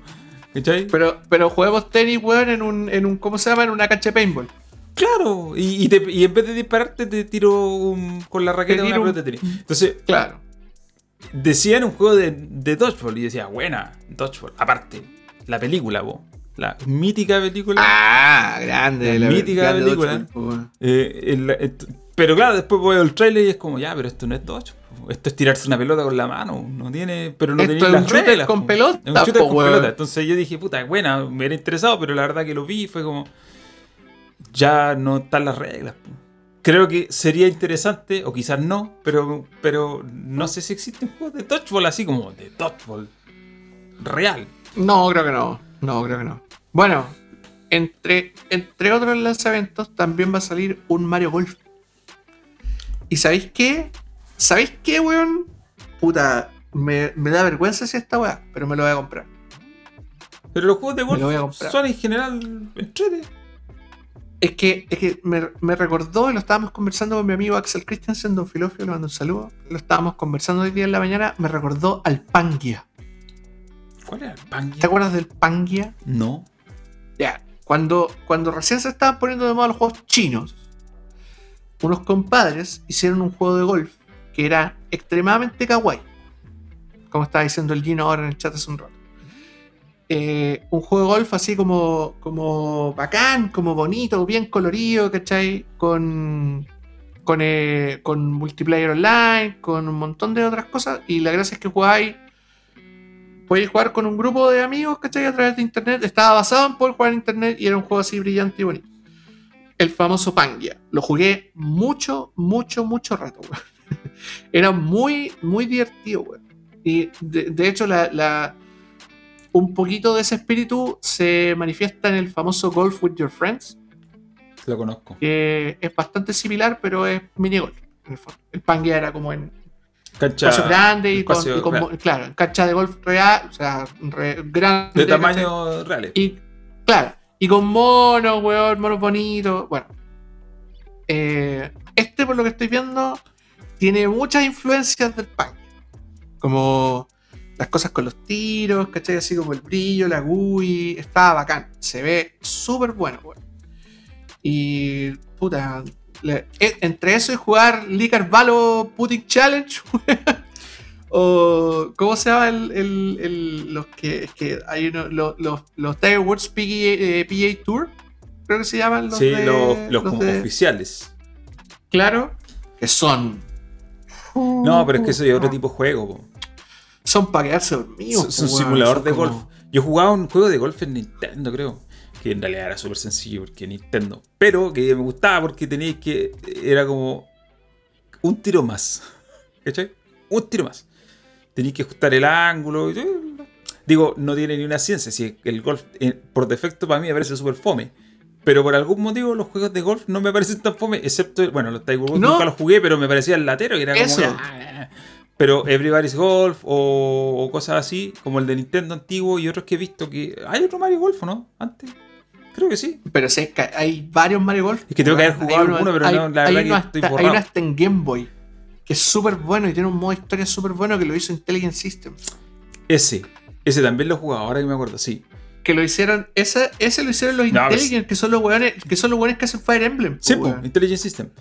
Esos juegos me parece más interesante. Es como, es como decir que te guste FIFA, pero que no te gusta el fútbol. ¿Cachai? Mm. A mí, a mí los juegos de golf, el Everybody's Golf lo jugué harto. El, eh, el golf antiguo, el de Nintendo, que no me acuerdo cómo se llama, también lo jugué harto. El, el de Game Boy que tú dijiste también lo jugué cuando era. eh, Lo jugué en emulador. El Mario la, Golf. la experiencia no es la misma, lo jugué en emulador. Me parece más interesante que juego. Es que, a ver, aquí, aquí es lo que voy. Es que eh, cuando uno dice un juego de golf, al tiro es como que, ay, juego de golf, fome. Y la verdad que creo yo, sin haber jugado nunca al golf, porque nunca en mi vida he tomado un No, pegar no tenemos pelota. plata para jugar eso, weón. Creo que, una- bueno, una vez jugué mini golf, pero en realidad es otra cosa. Eh, pero no me parece tan despreciable la existencia de un juego de golf, sobre todo si lo arcadizan, entre comillas, o si lo exageran como estos juegos. Ahora, si te vas a poner a hacer un Mario Golf con todas las de la ley, con físicas reales, como que ya... No, Na- es que No, ahí no- no, es como público objetivo es igual a cero. Claro. Pero igual tiene su complejidad, si eso es lo bacán. Po. es que es simple y complejo, po, weón. Nintendo, po. tiene, tiene, ¿cómo se llama? No tiene mecánicas así como weonas, pero sí tiene, por ejemplo, no sé, po. Tiene dirección del viento, ¿cachai? Tiene potencia del viento, tiene eh, como lugar donde le pegáis la pelota, eh, como, no sé, pues la wea, el swing, ¿cachai? Como la velocidad del swing, el poder, en el fondo, eh, y todo eso se configura para hacer un tiro, pues, weón, ¿cachai? La elevación del terreno, weón. El GTA Eh, 4, Entretenido. el GTA, no, perdón, una expansión del GTA 4, que era la balada del Gate Tony, La Battle of Gate Tony. traía un minijuego de golf que era bien bueno. Eh, y que estaba en- enmarcado en una misión donde tenías que pitearte a alguien, como casi todas las misiones de GTA, pero después creo que quedaba desbloqueado y podía ir a pegar tiros así eh, de manera libre. Eh, Vice City tenía un campo de golf también, pues, weón, ¿no? Sí, de hecho. Que al final hecho, del juego tenía un una misión sí. donde tenía que hacer la misión en el, en el Y campo. tenía el en el, carrito en el- y todo ¿Cómo se llama? Que es como un club de campo. Sí, po. Sí, sí. Y bueno, tenía el vehículo también. Y de hecho, para esa misión te tenías que vestir como golfista. Tenía que ser Cádiz. Tenías que ser Cádiz, exactamente. Eh, bueno, bueno, me lo voy a comprar. Básicamente. El, el claro, estaba diciendo- 59.99. estaban diciendo en el chat que Estaban diciendo, puta, probablemente 59.99, pero son cosas que pasan, ¿no? me lo tendría que comprar. Adelantaron un juego de Star Wars también. El Star Wars Hunters. ¿Y Que, lo, que, que está hecho por o, o distribuido por Singa. ¿Existe todavía Singa? Yes. Existe todavía Singa. Igual no dijeron nada, compadre. Nada del juego. Así que no sé qué decirte. Solo dijeron que se llamaba Star Wars Hunters. Es un Y juego tenía, un gratuito. trail, y tenía un trailer como. Sí, supuestamente iba a ser un juego, un, un juego free to play. De hecho, va a salir en móviles. Va- es un juego celular, básicamente. Eh, va a salir también una edición física de Hades, conocido como Ah. Hades. Hades. eh, que va a traer un par de cosas que en realidad son como el soundtrack, un libro de arte. Em, va a salir el Ninja Gaiden, el Master Collection, que trae los de el, el Ninja, no me acuerdo cómo se llama. Debe Tú- traer. tú- ustedes estaban conversando del Master Collection. el- Por lo que me acuerdo, ahora lo voy a, lo voy a googlear, pero por lo que me acuerdo, el, pro- el problema, entre comillas, eh, ¿cómo se llama Ninja Gaiden Collection? El problema, Ninja Gaiden Master Collection. Master Collection, el problema era que venía con las versiones, eh, puta, no quiero carrilearme porque estoy eh, buscándolo en, lo estoy buscando en Google. Eh, a ver, pero va a explicar. Los Ninja Gaiden, no sé si jugaste los originales. Lo digo, los originales de Xbox, los que salieron del 2001, 2002, en- 2003 en adelante, no los antiguos. Yo me acuerdo de haber jugado uno en PlayStation 3. Ya. Aquí está el Y tema. que, era, y que era terrible brígido. Ya. Lo que pasa es que en los Ninja Gaiden, aquí me voy a explayar un poquito. Hay, hay, pasan dos, hay como dos corrientes. El original, Ya. el Ninja Gaiden que salió en Xbox, que se llama Ninja Gaiden, y después tuvo una versión que se llamaba Black, son los juegos de Tomonobu Itagaki, que son el tipo que como que rediseñó esta saga y luego hizo en un juego de acción súper exigente, súper peludo, pero súper bueno. Claro, que tiene, que tiene botones para todo, weón. Que ocupa Claro. todos los botones de la Play. Una weá terriblemente rara, weón. Existe el Ninja Gaiden y el Ninja Gaiden Black. Después, ese juego salió para Xbox, original. Después salió el Ninja Gaiden 2 para la Xbox 360. Estos juegos no salían para PlayStation. Entonces, ¿qué es lo que hizo Tecmo? Porque este tipo, el Itagaki, no estaba ni ahí con PlayStation, le cargaba, o no sé cuál era su rollo. Entonces, tenía un, te- tenía un problema claro. con, PlayStation. PlayStation. Entonces, ¿qué es lo que hizo? Tecmo le encargó a su segundo al mando de hacer versiones para PlayStation. Y así nació Ninja Gaiden Sigma, que es el que salió en PlayStation Sí. 3. Que es una versión, una reversión del original Ninja Gaiden 1. Y la gracia que tiene el Sigma es que es más fácil. Pero es más fácil porque está desbalanceado. No es que exactamente sea más fácil, Mm. ¿cachai? Le quitaron cuestiones de balance, cuestiones que eran muy refinadas en el original para hacerlo un poco más fácil y más accesible y es el que tiene un PlayStation 3.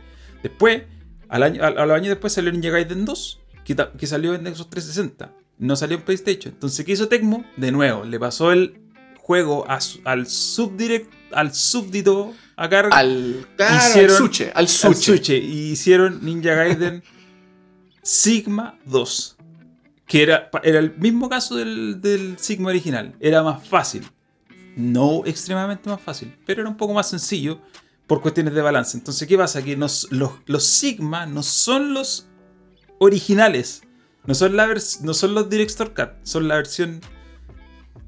Es como cuando hacen película el, el Justice League y Justice League Director's Cut.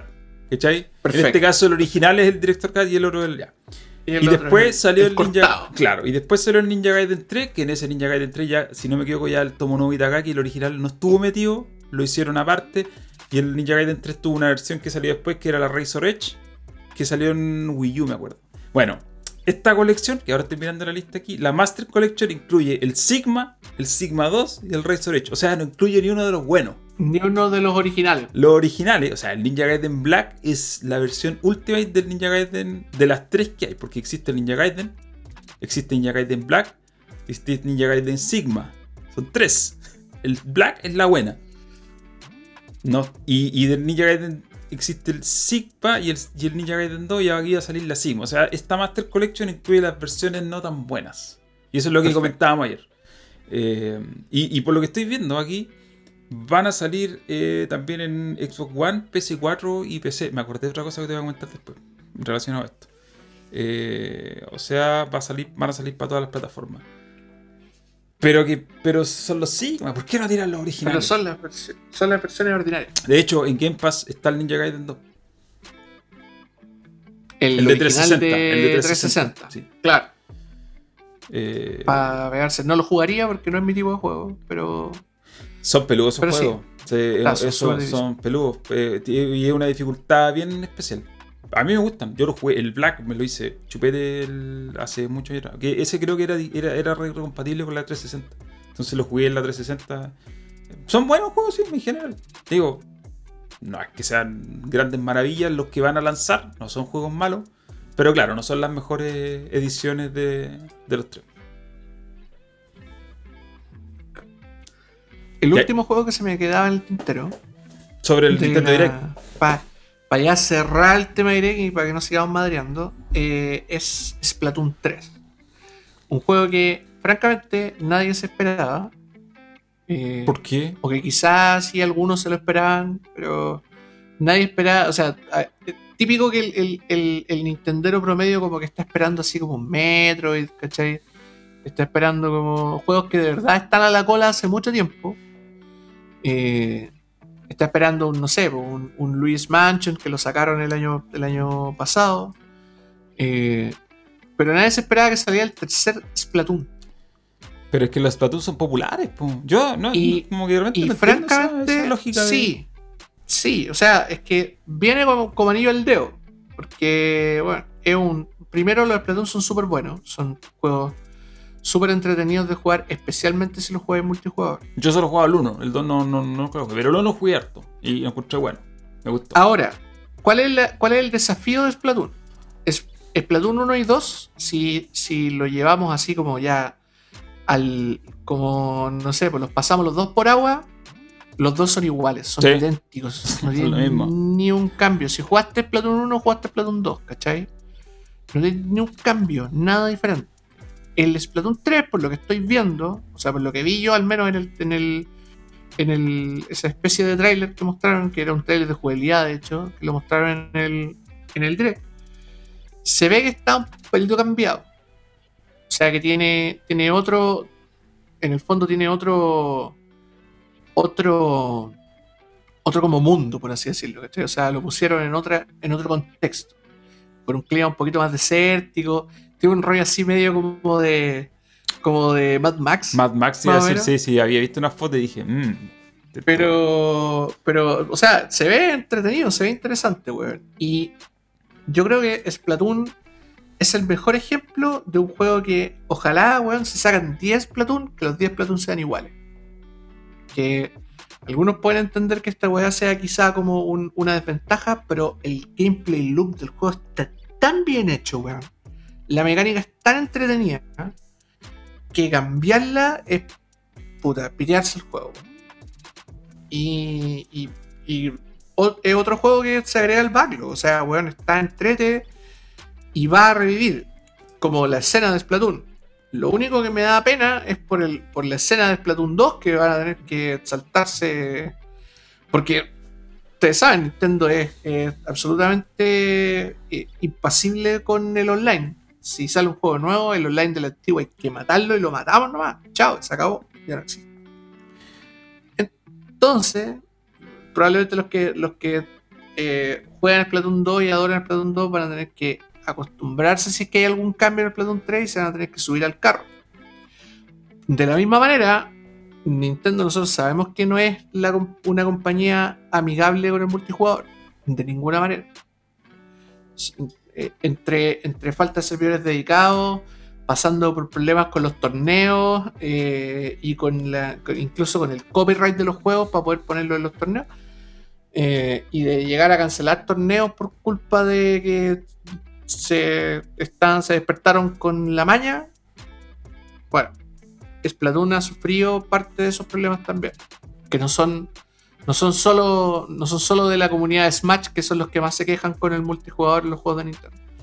Eh, pasa con, con Splatoon también. Y, ojalá que haya algún, al- algún alguna intención de recapacitar por ese lado. Y que se agreguen cosas como que empujen el multijugador adelante, modo espectador, eh, eh, salas de espera, etcétera, etcétera, que sean como de enfoque al multiplayer. Vamos Ahora, a ver. vamos a igual, ver igual con, tú decís, no, eh, Splatoon 1 y Splatoon 2 son, tú decís básicamente lo mismo. Yo no jugaba al 2, he jugado al 1. Pero también podemos hacer lo mismo que Call of Duty. Call of Duty al menos, digo, le cambian, le cambian el, como el, el setting, la ambientación, pero Le cambian el tiempo, claro. cambian el tiempo, unos juegos Pero- son un poco más rápidos, otros más lentos, pero básicamente Pero son- es que Y de Call of. Duty llevamos, ¿cuántos? ¿20 juegos? No sé cuántos ya hay, Por pero eso. son miles. no nos mintamos. Modern Warfare inventó un, un, un- ¿cómo se llama? Una, Un estilo. Puso sobre la mesa un estilo que, que no se había renovado desde hace mucho tiempo. O sea, bueno, que era. ¿Cuál fue el último juego que se jugó por año en los FPS eh, basado en guerra? Counter-Strike. Sí, po. es que el problema con Call of Duty es que así mismo se canibaliza, entre comillas, porque sale cada año. po. Si Call of Duty no lo sacaran cada año, probablemente un juego se estaría jugando por mucho tiempo hasta que salga el Sí, siguiente. Pero también ahí hay un tema de modelo de negocio, ¿cierto? La Ah, empresa que lo hace, etc. Entonces, saben que Activision es un tiburón. pues, pero, pero en realidad lo que, lo, que, lo, que, a lo que quería llegar era como que yo no le veo problema que, que saquen un Splatoon cada tres años sin cambiarlo mucho, si en realidad ca- sacan un Call of Duty cada año y tampoco lo cambian mucho. Cada año. Sacan un FIFA que es idéntico al anterior y que lo, lo ¿cómo se llama? Lo renuevan por las puras licencias, ¿no? Y la hecho. gente lo compra igual. Yo, yo lo compro. Yo lo compro. Eh, pero bueno. Entonces, ¿eso con el Nintendo Direct o queda algo más? Eso, por fin. Ya, cerramos el directo. Yo solo voy a Eh, decir que eh, de todo lo que tú nombraste, porque yo, como digo, no, no, no cachaba, eh, no hay nada que me llame la atención, así, cero. Porque la mayoría de los juegos que me podrían interesar ya los jugué, ¿cachai? Tal Tales of the Borderlands, From the Borderlands, No, ya los pues jugué lógico. al tiempo. Eh, los Ninja Gaiden son juegos demasiado viejos como para que ya Mm. pasaran. Pero bueno, lo, gente que eh, le gusta Nintendo y vive como 5 años tarde, eh, los va a disfrutar seguramente. ¿Mm? En general. No, bromas, en realidad cada uno disfruta lo que le gusta. ¿no? Cada uno disfruta lo que quiere como quiere nomás. po. Ahora, Igual- yo siempre digo que si te gustan estos juegos, hay otras plataformas en las que los puedes jugar. Hay muchos juegos parecidos y puedes jugarlos en mejores condiciones. Igual le hicieron el manso Rickroll a la gente que quería un Zelda y les muestran ahí así como, ¡ay, Yaonuma! Bueno, ustedes sabrán que como me están viendo, eh, probablemente esperan noticias de Zelda. La verdad es que no tengo nada. Sorry, Macet. Yo creo que para decir algo así, eh, realmente para decir algo así, mejor no, no hacen nada. Quizás es pensaron que, iba a ser una buena que- idea. y- Es que, es que tenía que ver con el, con el lanzamiento de Skyward Sword, weón. Sí, Pero eso sí. podrían no haberlo dicho, podrían no haber dicho nada, ¿cachai? O haber dicho como, como, como al final de la weá de Skyward Sword, ¿cachai? Porque si no se siente como un dulce, se siente como no les tengo nada, así que como no les tengo nada, tomen, ahí tienes Skyward le- Sword. así como no le tengo nada, aquí les vendo Skyward Sword. Y, lo, y lo, lo chistoso es que para Skyward Sword igual hicieron un trabajo, ¿cachai? El port, primero que todo, igual toma su tiempo. No hay que llegar y po. portear un juego de Wii. Está, está, tiene texturas nuevas, está como escalado HD, ¿cachai? Y más encima, tiene, tiene el, eh, está porteado el control. Sea, el control de movimiento lo portearon al stick derecho, ¿cachai? Que uno mueve la espada, pero en vez de mover la espada como la movería en el juego, movía el stick que yo lo, yo lo considero la, la barrera de entrada número uno de Skyward Sword, que a mí me carga el mucho encontrar ese juego. No era bueno y probablemente no va a mejorar con el... Pero se pueden jugar sin movimiento. Ahora sí, po. Ah, ya. antes no se podía, ¿cachai? No había manera de controlar el mono si no era con la wea del espadito y mover el brazo. Ese, ese- fue- ese- ese gimmick de la Wii fue muy malo. Fue muy malo. así, de, de todos los gimmicks que han salido, que todos han envejecido mal en general, pero ese en particular fue muy. Igual era revolucionario, weón. Sí, pero Marcó revolucionario, pero está, está bien. Está bien. Gracias a la Wii existió el Kinect y existió el PlayStation Move, pero estamos en 2021 y. No, y, y gracias a que, o sea, gracias a que, a que, a que el gimmick pegó tan fuerte, Nintendo todavía saca, sigue sacando juegos basados en motion control, pues weón. Sí, pues. Pero, pero lo saca Nintendo, o sea, nadie más. Es como que no. Bueno, por algo existen los Just Dance, pues men. Sí, pero el Just Dance igual cumple otra. El Just Dance no necesita. Cumple otra. Funciona bajo otra lógica, ¿cachai? Como, es Pero como sí el- el- necesita motion control. Sí, lo necesita, pero es un juego de baile, ¿cachai? No es un. Es un juego que no. Vive del motion control, pero no está hecho alrededor del motion control. Es un juego de baile. Es un juego donde tú bailas. De hecho, con el, con el Just Dance pasa este siguiente fenómeno. Hay cuatro personas, por cierto número, jugando en una casa y hay una persona que está con el control jugando realmente. Los demás están bailando y lo están pasando de Claro. la baja. Pero no están haciendo nada. O sea, no. Pero no están, weón, Están bailando. participando. Bueno, a menos que sean los últimos que podéis conectar los teléfonos. Sí, y, pero, pero básicamente se da el fenómeno de que en realidad es como el Outlier. Sí, un juego que ¿te necesita acuerdas? control de movimiento, pero no. ¿Te acuerdas? La gente se acordará de los que, los que fueron en su momento a Festigame cuando Festigame era un. Cuando una- era. Cuando era algo. Cuando, uh, cuando existía, claro. Eh, ¿Se acordarán de esos momentos en los cuales en, el, en, el, en los stands más grandes, si es que estaba Ubisoft, era Ubisoft, si es que estaba Nintendo en su stand gigante con la pantalla gigante era Nintendo, Y habían, estaban nuestros queridos amigos Nintendo jugando Just Dance en el stand. Con, y eran, eran obviamente dos personas al frente de la consola y una legión de cabros chicos jugando y bailando atrás. po, Sí, po. Fácil 50, 70 personas. Sí, po. Entonces, por eso te digo, o sea, el Just Dance es una cuestión que traspasa el Trasciende tema de la... el control de movimiento. Trasciende, sí, sí. Lo necesitáis, sí o sí, para... Lo necesitas para, para que haya una persona al menos jugando, pero voy a tener 50, como tú decís. Los de los de Festigame, que están todos jugando, están Claro. pasándolo a chancho. Es pero- necesario, es necesario pero trascendente. Claro. Exacto. Esa es la. Pero bueno, ya, eso con el Nintendo Direct. Para que ya. Tengo otros temas aquí cortitos que para que los pasemos, para que los repasemos, que no tienen que ver con Nintendo. Hay uno que eh, me llama la atención, que también tiene que ver con un comercial. Pero con un comercial de otro. de otro. de otro tono, digámoslo así. ¿Viste el tráiler de Mortal Kombat? Of course. Eh, Lo, lo vimos en ruso primero. Sí, pues salió en ruso. lo- Pero salió uno, salió lo- uno que era cortito que decía como restricted, que era como un teaser, duraba como un min- 30 No, pero después sacaron el otro, sacaron el otro, o sea, el, el mismo, pero en el Red Band trailer, pero largo. Lo sacaron en el, en el, En el canal en la oficial. página, en el canal oficial de web. Sí, lo vi. Está. eh, me gustó. ¿Qué que te, digo, qué te pareció? Eso te iba a preguntar, porque a mí me gustó, weón. es A mí me que gustó harto. lo que pasa, me pasa lo siguiente. Al igual que la primera película de Mortal Kombat, la original del 95, porque la que vinieron después, olvidémosla. Al igual que la primera, tiene como el mismo tono. El La que- mismo donde aire. sale, la- esa donde sale Sonya Blade, donde sale eh, el. ¿Cómo se llama? Eh, que, está- que se supone que es Liu Kang, en la historia de Liu Kang, llegando al torneo, ¿no? El, el- sale Kano, donde, sí, sale, po, el de la primera película. La- donde sale, ¿cómo se llama? El mono de los cuatro brazos, Come- eh, Goro Goro. comiendo, comiendo sale comiendo asado, pollo. comiendo pollo. Ya. Esa película, pese a todo, era muy fiel al material original. Tenía una- algunas licencias muy pequeñas, pero en general era la historia del primer juego. Era tipos llegando a un torneo, salvando a la humanidad de la invasión del mundo, que sé, del mundo del Outer, del Out, Outworld se llama. Esta película es como un reboot de lo mismo. Claro. Meten otros elementos, pero básicamente todo lo que tú estás viendo aquí es el material original, tal cual, traspasado a la película con ciertas licencias, como por ejemplo el personaje este que se llama Cole. Cole, Cole Young, creo que es el nombre, no, no me acuerdo bien. Que es el que en el tráiler dicen que tiene una marca de nacimiento y que alguien Ah, claro. dice, no, no, no, eso no es una marca de nacimiento, es una invitación al torneo. Y la- que le dice le- que más encima la, la línea es como, ¿tienes una marca de nacimiento? ¿Una qué? Sí, una, es una marca con la que él nació. Claro, sí, la marca de nacimiento. Sí, una marca con la que nació. Con la Eh, que nació. Y, y- y, por ejemplo, muestran cuestiones súper explícitas que ya también te dicen para dónde va la película. Por ejemplo, el detalle de cuando está el Jax contra Sub-Zero y el Cuando, que, es como el back- que es como el backstory de Sí, Jax, po. Yo no Cuando sé si- pero o sea, si no sé si sea así, yo tampoco sé así si, en el, si es así en el juego. Que la gente que lo ha jugado lo confirme. Yo creo que no es así. Pero, yo no me acuerdo. pero igual es, igual, o sea, es un backstory para la peli, po, weón. Y está Sí, po. bacán también, po, weón. Así que, weón, anda Sub-Zero congelando de las balas y sacando de los brazos, po, weón. Eh, está eso también. Eh, te hablan derechamente de que, bueno, no sé, Sub-Zero parece que va a ser un antagonista. Pero también hay otro detalle. Aparece Scorpion.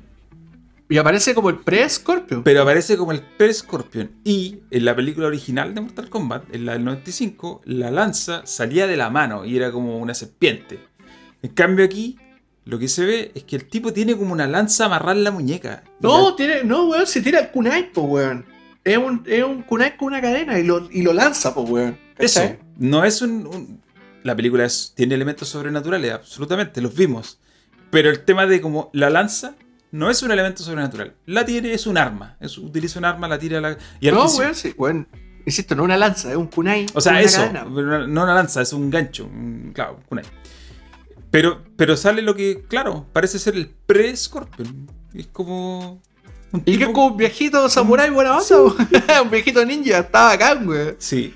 Y hay otros elementos más, como por ejemplo Liu Kang tirando unas cosas de fuego, pero que en realidad parece que tira fuego en el piso y hay como una marca como de Y sale como un combustible, dragón, después sale el dragón y ahí hay una locura. Pero Claro. en general me llamó la atención la película. Bueno, se nota que es una producción así, pero a todo cohete. O sea, no es una cosa de hecha con poca No, plata. tiene ni tiene nada. caleta de plata, weón. Eh, creo que los actores están bien elegidos.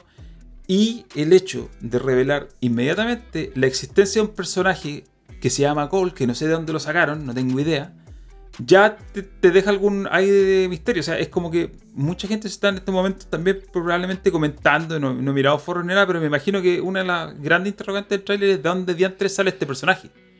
Mm. ¿Quién es? Seguramente es parte de la licencia que se tomaron y a lo mejor hay algún tipo de giro ahí de guion.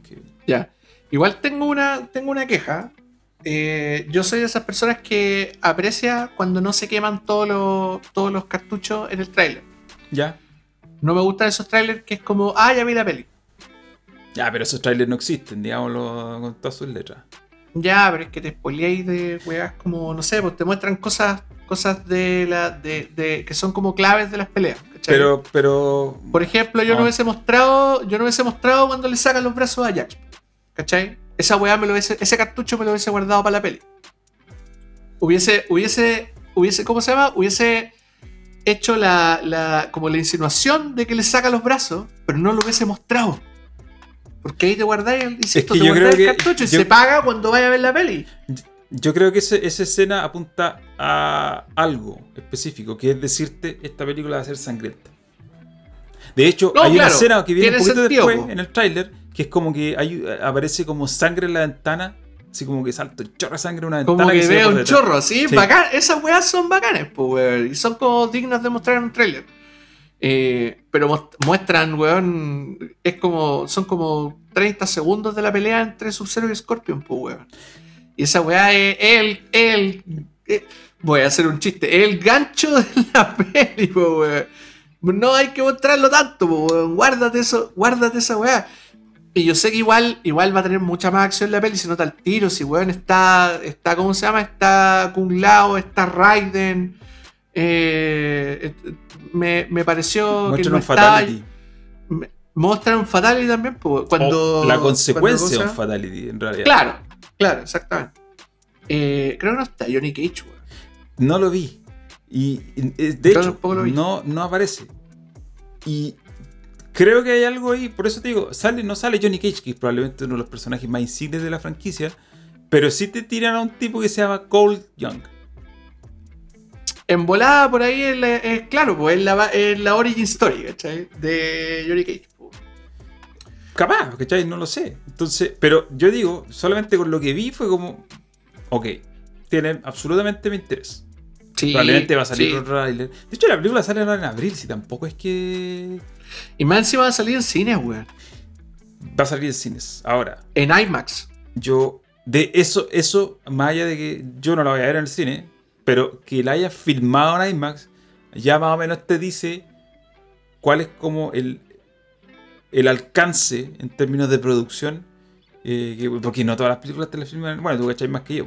Pero, pero no todas las películas te las filman en IMAX, po, De hecho, no, es algo que está bien. Me da la impresión a mí, al menos, yo no cacho mucho de, de, la parte técnica, pero, pero, siempre me queda la impresión de que cuando filman algo en IMAX, y siempre se lo he escuchado hablar, a Nolan le encanta el IMAX, pero es casi como una decisión artística. Él quiere mostrar cosas para las cuales necesita el IMAX y siempre ha hablado de que hay escenas que la graban en IMAX y todo. Sí, lo que pasa es que tiene, tiene, tiene dos cosas muy importantes. Eh, primero, el IMAX es, ¿cómo se llama? Es, un formato más grande que el 35. Sí. Por lo tanto, se graba en, onda, en, el fondo en filme o en digital de 74, de 74 milímetros, ¿cachai? Es casi el doble del, del, del 35. Y la gracia, la gran gracia del IMAX es que está encuadrado de una manera diferente. De una manera que es un poquito más parecida al cine como clásico, que es más cercano al 4 tercios que el 235.1. El 235.1 ese full apaisado. Sí, sí, sí, ¿Cachai? Es, Super 35 que se llama. Y que, y que básicamente se, se inventó para ahorrar film y después se usó como una decisión estilística. Ah, sí, mira, no sabía eso. Para ahorrar cinta. Porque te cabía más cuadros, te cabía más cuadros en un, en, un, en un rollo. Lo que pasa es que en un dot, en, si tú, claro, pues en un rollo de, de 35, si tú ponís, eh, o sea, te caen en, una, en, un, en un frame de 4 tercios, que es el originalmente la, la, la ¿cómo se llama? La, proporción. la proporción que tiene el 35 normal, tú podés poner dos, dos 35-1. Entonces, Sí, po. en un frame te caen dos frames. Te caen dos frames. Claro. Sí, en el fondo es por cinta. Y después se transformó en una decisión estilística porque, weón, tenía estos grandes planos generales que se ven espectaculares en Super 35, po, weón, ¿cachai? El IMAX hace exactamente lo mismo, pero sin sacrificar tamaño. Porque en el fondo el IMAX se proyecta en pantallas mucho más, o sea, un poquito más grandes que, la, que las pantallas de, o sea, que, los fondos de filme en 35 milímetros. Y que ahora es full digital, obviamente, ¿cachai? Entonces, como se proyecta en grande, eh, tú puedes proyectarlo en grande en una pantalla un poco más, más pequeña de, de anchura, pero que se ve grandota. Entonces se ve, weón. También pasa a ser una decisión estilística. Y que almacena mucho más detalle también porque el, el- método de captura tiene más. En el fondo tenéis más superficie en el, en el, en el filme o en el digital. Y, y, bueno, obviamente todo el- toda la post 100% digital. La película llega en un disco duro igual. ¿cachai? Sí, po. Sí. Eh, pero tiene un rollo, también un misticismo, es todo un hueveo hacerlo en IMAX. Y, no, y aparte, aparte de todas estas razones, ¿cachai? De todas las razones que tienen que ver como con la decisión del director y toda la weá, eh, es, es como se llama, los efectos especiales se ven más espectaculares en una pantalla más grande. Que está reservado para Claro. la proyección de IMAX. Mm. ¿cachai? Eh, entonces, todas las películas blockbusters que tienen, que tienen efectos especiales a toda raja y que tienen así como mucho postproceso, mucha postproducción, se, le- se- les llama la atención el IMAX. ¿cachai? Porque, porque es, un, formato más grande y se ve más, es más vistoso. Eh, Para los efectos especiales es mucho más vistoso. Yo cuando era chico, este, esto es muy nerd lo que voy a decir, ya, pero, pero tenía casi una fijación con eso. Cuando yo era chico, las películas las arrendamos en VHS para verlas en la tele 4 tercios, obviamente. Pero las películas en ese tiempo ya se exhibían en formato, me imagino que 16.9, 235.1, formato de cine, ancho. Entonces, ¿qué pasaba? Que cuando tú tenías que adaptarla al VHS había que hacer un trabajo especial. Hoy día no es tanto problema hacer eso al pasarla a la tele, porque las teles ya vienen en 16.9, por lo tanto, si tenéis que achicar, le chantáis una barra y no perdís tanto espacio.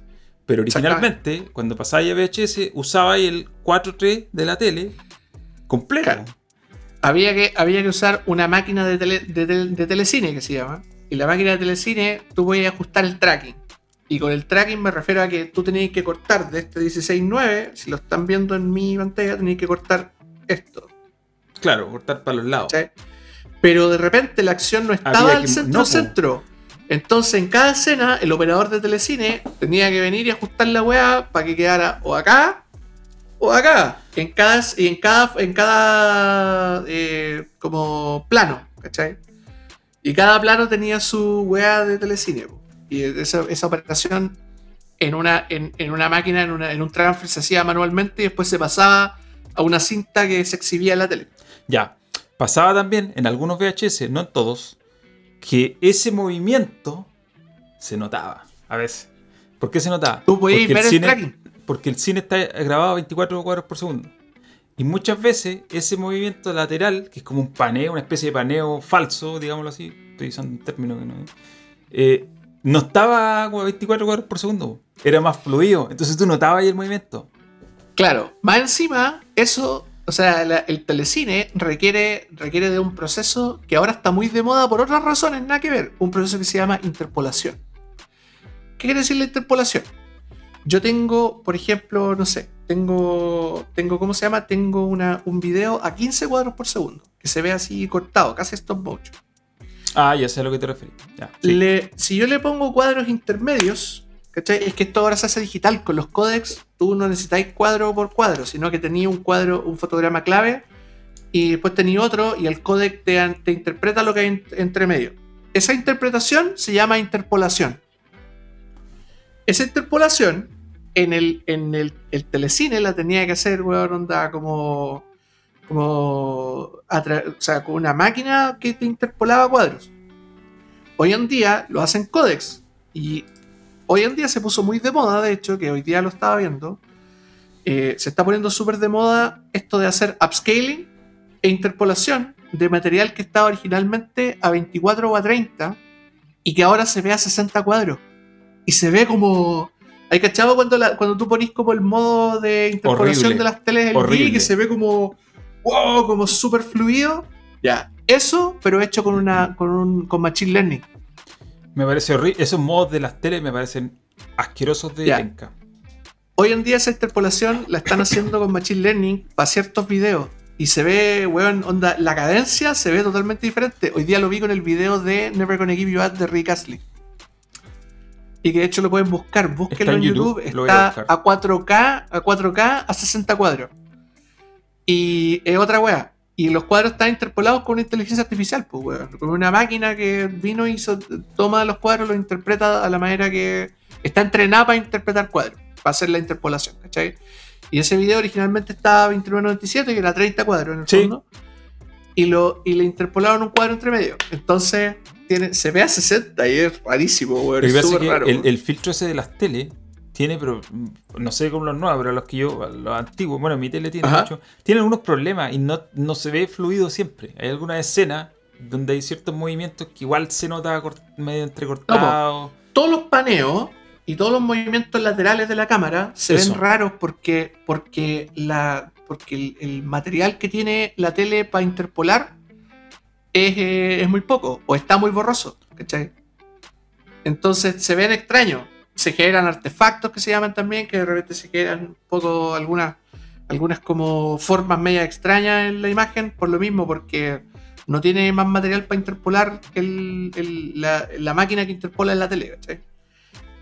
Eh, y volviendo al tema, en el, el- como decías tú, en ese tiempo había que interpolar de 24 a 29 o 27, que era la- el, el frame rate que tenía ahí en la.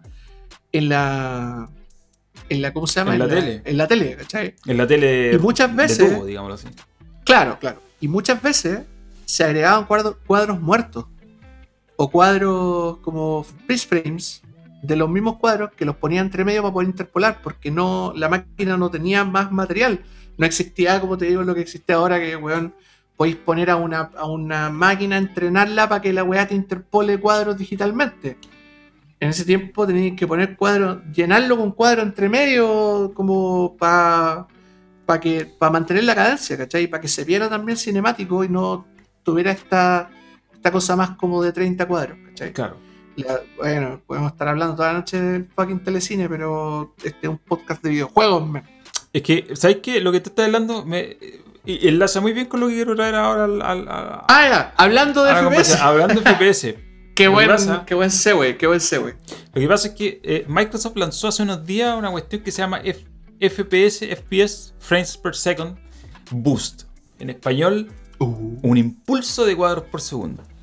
¿Cuál es la gracia? El impulso de los De cuadros, por, segundo. En español. Es un, es una- es un nuevo modo, es, una nuevo, es un nuevo sistema de retrocompatibilidad para algunos juegos en la Xbox Series S o la Series X que te duplica el frame rate de juegos antiguos. Uh. Por lo tanto, eso significa que juegos que corrían a 30 en la One, ahora los vais a poder correr a 60 en la eh, Series S o Serie X, o incluso más, porque hay uno de los que lanzaron primero que corre a 120 cuadros por segundo. Ah, y, y si Sí. tele es compatible con Si 120. tú eres compatible, lo puedes jugar a 120. 120. Eh, este es un nuevo sistema de.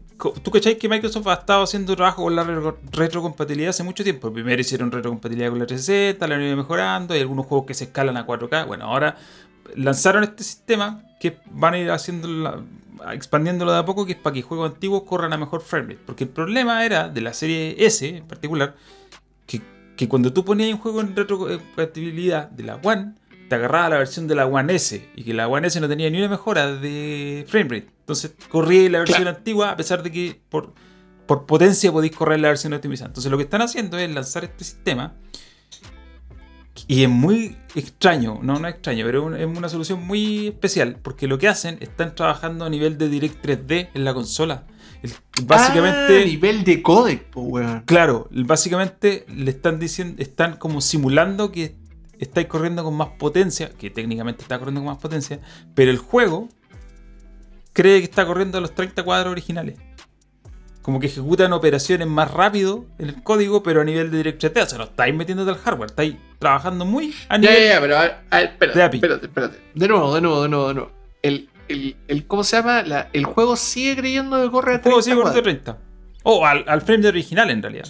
La diferencia es que el DirectX hace las operaciones más rápido, porque tiene potencia de que, les- que- que entre comillas le sobra, y ejecuta todo más rápido. Pero la velocidad es la misma. La diferencia es que los cuadros no te genera 30 cuadros por segundo, te genera 60. ¿Estás Ya seguro que no es una interpolación también, No, weón? no, es interpolación. Está, eh, Digital Foundry publicó un video donde explican cómo funciona. Eh, Ya, voy a, lo voy a ver después de que terminemos Ya. esta. Lo que pasa es que uno de los juegos que eh, está con este. sa- Sacaron como cuatro juegos. El Watch Dogs 2 de 2017, 2016. Lavando perros número 2. Lavando Perros 2 está con esto. Tú, si lo tenías en retrocompatibilidad, lo activáis y te lo tira a 60 cuadros por segundo. Ese juego que corre a 60 cuadros por segundo tenéis que tener un PC igual. Tenía que tener un chancho, po, weón. Claro. Y el, el que yo estaba jugando es el New Super Lucky Tales. Un juego de plataformas bien ahí nomás. El New Super Sí. cuelga. Sí, exactamente. Y ese corre a 120 cuadros por segundo si tenéis una, una tele. Pero el Se debe ver cool igual si ese juego es bonito. Sí, pues el juego es súper bonito. Yo lo bajé antes, lo estuve probando hace un rato y claro que cambia, po. Cambia el tiro, ¿cachai? Ahora, el punto es el siguiente. No hay que hacer, por lo que dicen en Microsoft, no hay que hacer parches para los juegos. No hay que parcharlo, no hay que meterse en el código, es simplemente una implementación a nivel de DirectX 3D y va a ser igual que la retro- retrocompatibilidad. Ellos mismos van a ir haciendo algunos ajustes para que aparezcan cada vez más juegos, más juegos. El otro que ¿por qué cambiaron... no, por qué no lo- si, no, si no hay que codiar el juego? No, ¿por porque seguramente hay que- gran- Es que seguramente hay que aplicar algún tipo de cambio en el perfil de la aplicación. Onda un cambio a nivel de sistema operativo de la consola más que de, de, de otra cosa. Entonces lo van a ir ampliando. El Sniper Elite 4 es otro. Que está en Game Pass, que corre a 30, el original, y que lo podéis correr a 60 horas. Y a mí me parece que es una súper buena idea porque estamos viendo que el tema de los 60 FPS y los 120 FPS ya se está estandarizando después de varias generaciones. Y esto apunta a, a traer juegos del pasado y, y mejorarlos, pero mejorarlos de una manera, de una manera igual un poco más eh, tangible. Porque para mí, por ejemplo, el 4K, subirle la resolución a un juego ya te da más nitidez. Pero no te cambia en realidad cómo lo juegas, cómo lo sientes, lo sigues sintiendo igual. Solo que con más píxeles. En cambio, los 60 FPS sí es algo más notorio, ¿cachai? Claro, se nota un poquito más en la jugabilidad también, Sí, po. en la manera en que se controlan los personajes. Sí, pues. Entonces, si ya tienes una, una- una generación de consolas como la nueva, que está este, integrándose mucho con la antigua, porque la mayoría de los juegos son retrocompatibles, casi todo, eh, ¿por qué no con estas cosas sacarle provecho y que el juego realmente lo puedes jugar bien? ¿Cachai? Digo, no es que antes se jugaran mal, pero ahora obviamente que hay un cambio entre jugar los 30 y 60 que se está notando, la gente lo está notando ahora cuando ya hay más juegos que lo hacen así.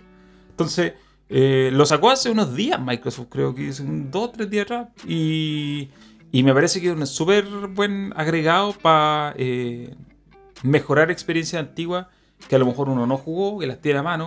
Porque eh, eh, eso eh, era algo que iba a comentar delante. Cuando tú mencionaste que iba a salir, no me acuerdo qué juego para la Switch, eh, que dijiste que iba a salir eh, para Switch y va a salir para PC4 y para PC. No me acuerdo qué más. ¿Qué? ¿Ninja Gaiden? No, era otro más. Era, era otro. Pero, pero aquí voy. Eh, Star Wars Hunter, Knockout City, No me acuerdo. eh, Neon White, no por Hero, no, no por Hero es. Parece que era el Neon White. Que yo te dije, ah, es- yo te voy a tocar este tema después. ¿Por qué? Porque te fijas que estas- van a sa- salir muchos más juegos para PC4 y para One que los que esperábamos que salieran. ¿Por qué? Porque hay un problema de stock gigante con las consolas. Hay un problema de stock que van a estar todo el año con stock bajo. Porque hay un tema de el- fabricación. Hasta el día de hoy quiero comprarme la serie S y todavía no puedo. Eh, no, va a haber problemas de stock. Por lo tanto, esto va a llevar a que mucha gente, el cambio sea un poco más paulatino y que el, el pool de Xbox One y de PS4 sea mucho, eh, siga mucho más vigente. Y como las consolas son retrocompatibles, está pasando y va a pasar que van a seguir sacando juegos para PS4 y los vaya a poder jugar igual en las nuevas. Pero no vaya a dejar gente fuera porque el tema del. Hay un problema con la fabricación de. Hay un material, un elemento que no está ahí, eh, que está haciendo que las fábricas estén cortas de, de, de hacer, de producir los chips. Entonces, las consolas van a tener fa- falta de stock hasta fin de año. Ya lo advirtieron, va a ser así. Eh, se están vendiendo básicamente todas las que se fabrican. Está pasando lo mismo con la tarjeta de video. Por lo tanto, eso va a llevar a que los juegos sigan saliendo para PC4 y sigan saliendo para Xbox One. Y eso implica que si los vaya a poder jugar en las consolas nuevas, bueno, con este tipo de cosas, puedes tener algún tipo de impulso extra, de mejora extra, aprovechar, sacarle provecho al hardware, pues, a la potencia que tenéis con la plataforma. Claro, si no podemos, si no podemos sacar juegos nuevos, si no podemos también onda como mejorar muchas cosas, por último démosle un- empujemos un poquito lo- el catálogo que ya tenemos. Sí. Y con la potencia que ya está. Y que de hecho es va muy de la mano con, con lo. como con la filosofía de Microsoft. De como leave no man behind. Claro. En este caso es como leave no console behind. Claro, Los una cosa así. no.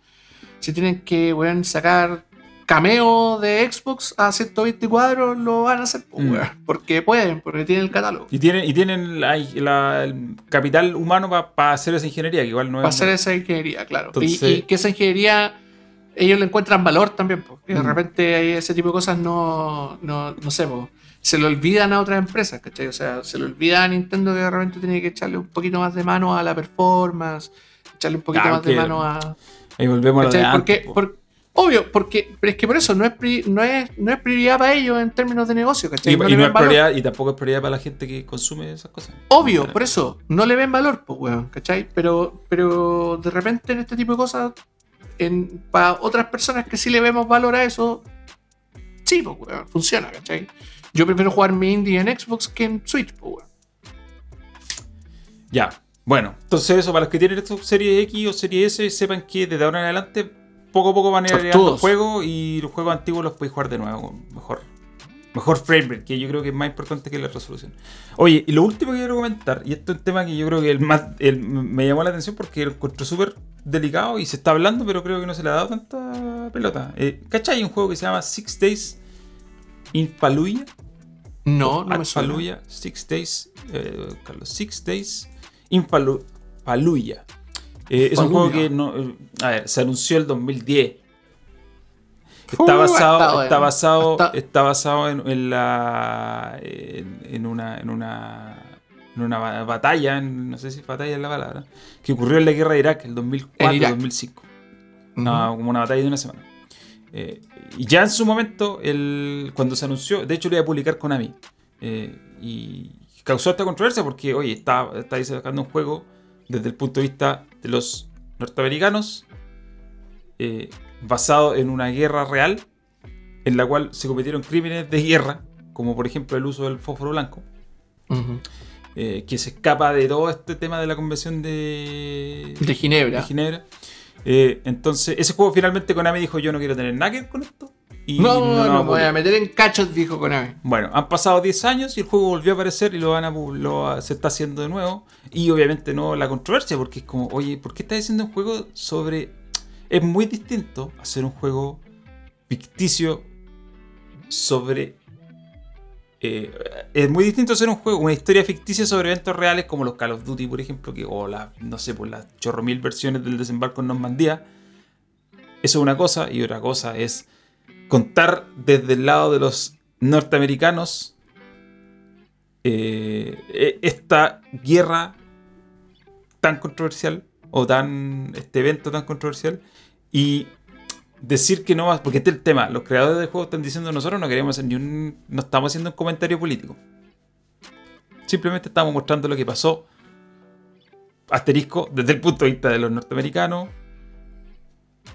explicando por qué todo esto está mal, eh, pero mal desde su punto de vista. Ahora, uno de, de los puntos que han salido a la luz es que uno, es que uno de los creadores del juego eh, ya en su momento fue estuvo financiado por la CIA, creo. No sé si va a ser el Mm. juego o para algo más. Y el tema es el siguiente. Suena mucho a que se está sacando solamente como un modo de marketing porque en Estados Unidos el, la- el reclutamiento a las Fuerzas Armadas está en Ha niveles bajado. muy bajos.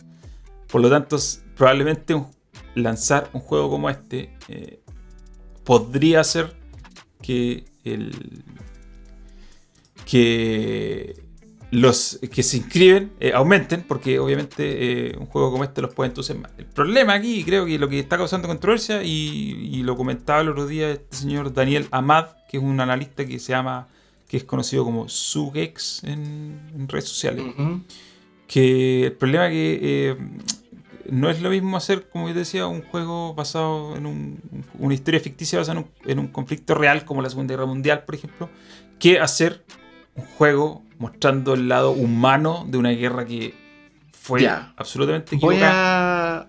Voy a, voy a, ¿cómo se llama? Voy a hacer la voz de la no razón en este caso, y no, no espero que, que me encuentren la razón, pero tengo muchos conflictos con, con todo esto, con toda esta situación.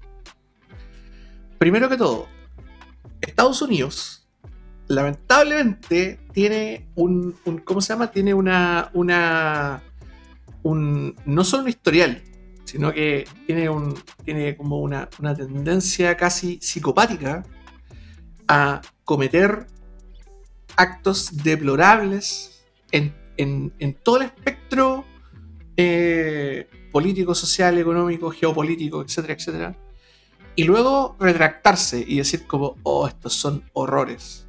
Qué horror, qué horror. Puta. Eh, ¿Cómo se llama? Lo, eh, Estados Unidos castigó a toda una generación, weón. Y, y, ¿cómo se llama? A toda una generación en Vietnam que los dejó para la corneta. A toda una generación de compadres que fueron a la guerra, que los reclutaron y básicamente eran hippies, weón, y que los subieron a un bus los a un avión, los tiraron, weón, a, morir a, Vietnam, a perder brazos, weón. Eh, y llenaron a, una, a una, ¿cómo se llama? a un millón de, de, ¿cómo se llama? De, de vietnamitas, weón, de Napalm. Y, lo, y ¿cómo se llama? Y, lo, y, y, hasta el día de hoy, y perdieron la guerra más encima. Y hasta el día de hoy, oh, qué horror Vietnam. La pesadilla de Vietnam. El horror de Vietnam. Y, bueno, es una guerra provocada por ellos, pues, weón, ¿cachai? Empujada y hostigada por ellos. La guerra del Golfo, hostigada por ellos. Eh, dejando a un, a miles y miles de, civiles muertos regados por eh, Europa Oriental, pues, weón. Hostigada por Estados Unidos, provocada por Estados Unidos. Eh, horror creado por ellos, ¿cachai? Es histórico. El, hasta en South Park hasta los mismos gringos se dan cuenta de lo del como, como de la forma retorcida en la que piensan los gringos. Hay un capítulo donde los pendejos tienen que hacer un reporte sobre la guerra y que probablemente creo que en ese tiempo de la guerra en Afganistán tienen que hacer un reporte y hay y toda la, toda la ciudad está peleada sobre eh, como ir o no ir a la guerra obviamente los sureños, quinta enmienda, ¿cachai? Como, están así como, vamos a la guerra a pelear contra, weón, contra Osama, contra Saddam y contra todos esos, todos esos malditos terroristas, ¿cachai? Y, lo, y, el, y el lado más, más como relajado de la, de la política estadounidense estaba como todos los otros habitantes que son como más inteligentes o más demócratas, por así decirlo, o más progresistas están en esa onda como de, oh, qué terrible la guerra, cómo, weón, pueden estar como, como proponiendo ir a la guerra de nuevo, etcétera, Y Cartman, que tiene que hacer un trabajo sobre los padres fundadores, se onda, eh, guarda un montón de, capítulos de, la historia de, de, History Channel en el Tivo y se hace un dispositivo para que el weón venga y cuando el tibo termine de grabar, el tibo caiga a una bañera llena de agua donde él está sumergido y el weón se electrocute y viaja al pasado. Para no tener que hacer el trabajo, ¿cachai? Y el weón viaja al pasado, o sea, tiene una regresión en el fondo, que el weón está como en coma prácticamente porque se electrocuta, ¿cachai? Tiene una regresión al momento en el cual los padres fundadores están firmando el, como el acta de independencia gringa. Y los buenos están básicamente como pensando qué país quieren crear. ¿Cachai? ¿Qué, como, qué, ¿Cuál es el país en el cual ellos quieren vivir?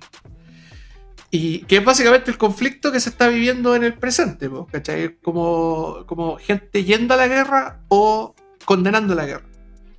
Y uno de los padres o sea, uno de los padres fundadores dice como, bueno, ¿por qué no hacemos un país que haga ambas? Que vaya a la guerra, pero que se condene a sí mismo por ir a la guerra. Entonces, somos un país tan amarillo que nadie nos puede echar la culpa. Porque vamos a la guerra y provocamos un montón de destrucción en todos lados, pero como tenemos una base tan grande de gente dentro del país condenándola, nadie nos puede culpar. Claro. Es como tener la torta y comértela también. Ese es el, el- como it's like having your cake and eating it too, ¿cachai?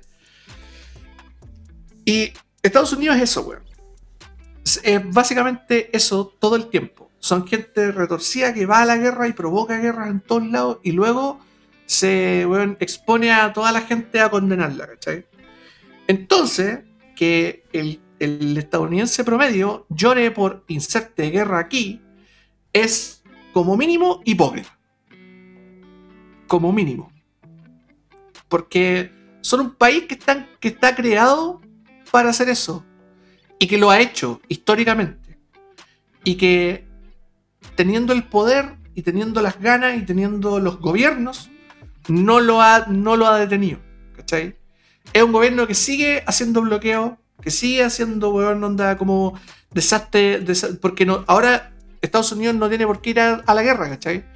No tiene por qué llenar de barcos Venezuela. Lo que hace es ponerles una, eh, un, un bloqueo económico y pagarle a la. weón, lo mismo que hicieron con, los sandinistas en Nicaragua. weón. les ponen un bloqueo económico. Le, onda, financian las guerrillas que están en contra del, del- gobierno socialista.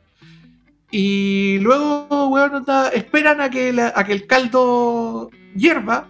O en su defecto, mandan a eh, boinas negras a que vayan a ejecutar un golpe de Estado por debajo.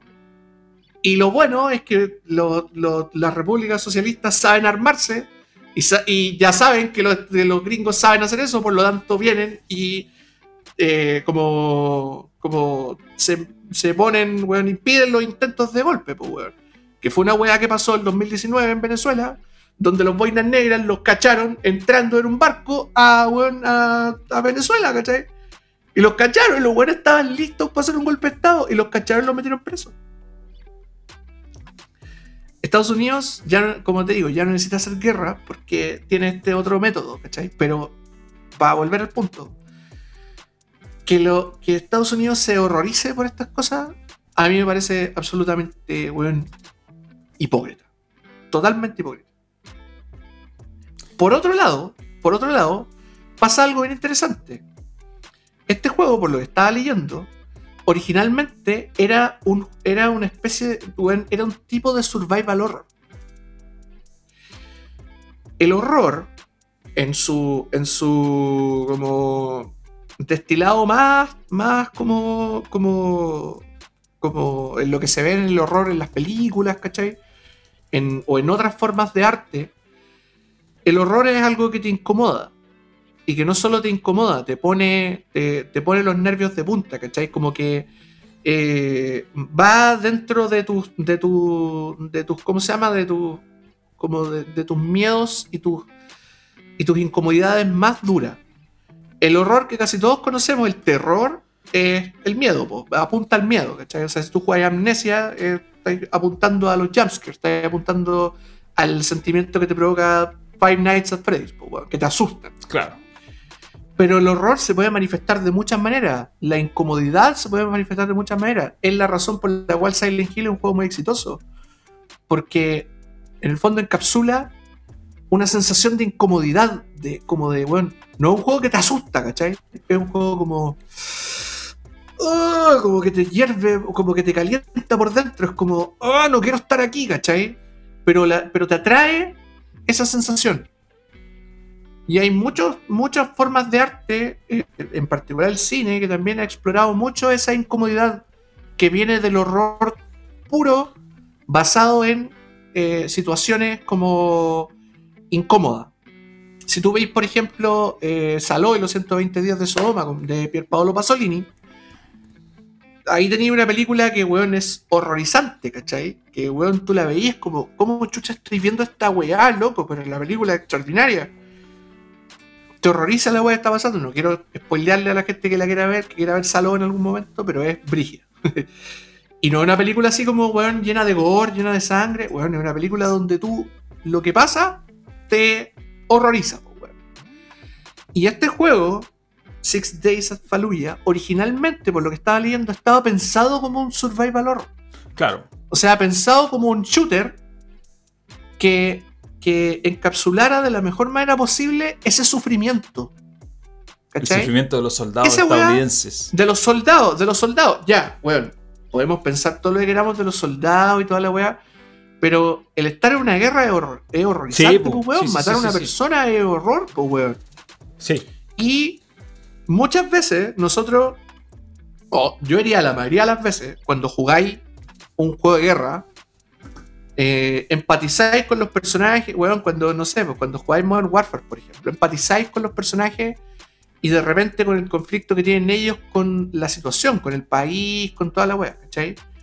Pero para ti es súper fácil agarrar, ponerte en los zapatos de, de, ¿cómo se llama? De Soap, de Soap McTavish y dispararle a hueones a sangre fría nomás, pues weón, ¿cachai? Porque nosotros en el, en el mundillo de los videojuegos normalizamos los juegos de guerra como algo entretenido. ¿Cachai? Normalizamos el disparar y lo convertimos en una weá como, como súper natural. Dispararle a la gente es. Es una mecánica. En el juego es una mecánica, ¿cachai? Y es entretenido. No nos pintamos, es entretenido. Pero por otro lado, o sea, no, no, nosotros es muy difícil que nosotros empaticemos con el enemigo en ese caso, ¿cachai? O empaticemos con el sufrimiento del personaje, cuando te matan o cuando te hacen algo. Lo más parecido, y que de hecho es como ya estoy estirando, estirando el chicle 30.000 kilómetros, es la, una escena que lo recuerdo, así como sacado del mate de del mate, una escena en Quake 4 donde eh, te capturan y te convierten en un stroke. Y es horrorizante igual, porque, weón, onda, estáis en una weá donde no te podéis mover y solo veis cómo te cortan los brazos, ¿cachai? Eh, y cómo en el fondo te torturan y te transforman en otro soldado, en un soldado eh, alienígena, pues, weón, ¿cachai? Pero es una situación horrorizante para ti porque estáis tú en el fondo harías una extensión de tu avatar que es el personaje que está mm. jugando en la pantalla. Eh, este juego originalmente estaba pensado para provocar eso. ¿Y por qué lo digo? Porque los buenos entrevistaron a soldados. Es que es el tema. Ahí está, ahí está el punto delicado de esto. Está basado en experiencias reales de soldados que estuvieron ahí. Porque inicialmente este juego, este proyecto también partió. Antes de ser, antes de ser un juego como tal, el 2000, 6, no sé, estoy inventando. Pero hace muchos años. Era un. Era una especie de simulador que iba a usar el ejército para entrenar militares y soldados. Y de ahí alguien, no sé, vino con una el entrevista y dijo, oye, ¿por qué no se hace un juego sobre esta experiencia que yo tuve en Faluya, con, con, con, viviendo esa guerra, etcétera, y todo lo que nos pasó ahí? Y se empezó a crear el juego. El problema ¿Y por qué hizo controversia en su momento? ¿Y por qué Konami lo soltó y después nadie más lo quiso publicar? ¿Y por qué ahora revive y vuelve a ser el tema? Que se está. que todo es. No, si nosotros no queremos hacer un comentario político, solamente queremos mostrar lo que pasó ahí. En eso. En esta historia de soldados que contaron. Pero. Dejas de lado el comentario de. Bueno, ¿y por qué estamos en esta guerra? ¿Por qué esta guerra está mal? ¿Por qué estamos diciendo que estamos hablando de que los estadounidenses junto con civiles iraquíes, vamos a liberar la ciudad del reinado de Al Qaeda, del dominio de Al Qaeda. Si sabemos, y a esta altura ya se sabe, que toda esa guerra fue un error, básicamente, y que no tendría que haber pasado. Entonces, el hecho de encapsularlo tanto que tú omites el contexto más grande es lo que crea un problema, porque es como que al final está diciendo lo que se llama whitewashing, está ahí blanqueando eh, y está ahí omitiendo una cuestión de que no es un conflicto inventado es un conflicto que ocurrió. Eh, y que es un conflicto que, en el cual se cometieron, se cometieron crímenes de guerra como el uso del fósforo blanco, que es un crimen de guerra, donde murieron muchos civiles que no tenían pito que tocar, porque toda esta guerra partió de, un, de de un error, de algo que no tenía que haber pasado por lo que hemos hablado de, de los gringos y todo esto.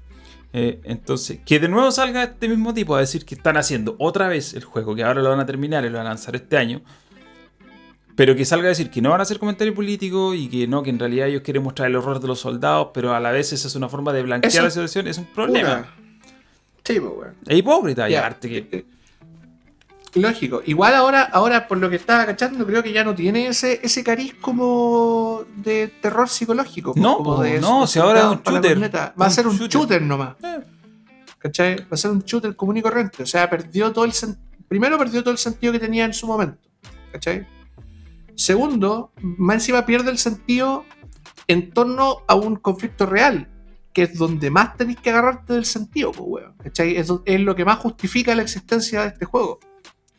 Si por decirte algo hubiera ocurrido que hubieran mantenido el desarrollo del juego, pero el conflicto hubiera tenido otro nombre y hubiera estado basado en el conflicto de Faluya, te lo compro. ¿Cachai? Te lo compro. Ni un problema, te lo compro al tiro. Porque, weón, puta, es un shooter diferente, basado en un psicológico, bla, bla, bla. Ahora, no solo está, está limpiado por el lado de la jugabilidad, está limpiado por el lado de la weá, el conflicto geopolítico de, la weá, que es innegablemente la, la parte más importante del conflicto, pues, weón, ¿cachai? Ahora, un detalle, Sí, bueno, otro detalle importante es que lo, lo justo lo mencionó Banderín en el chat de YouTube.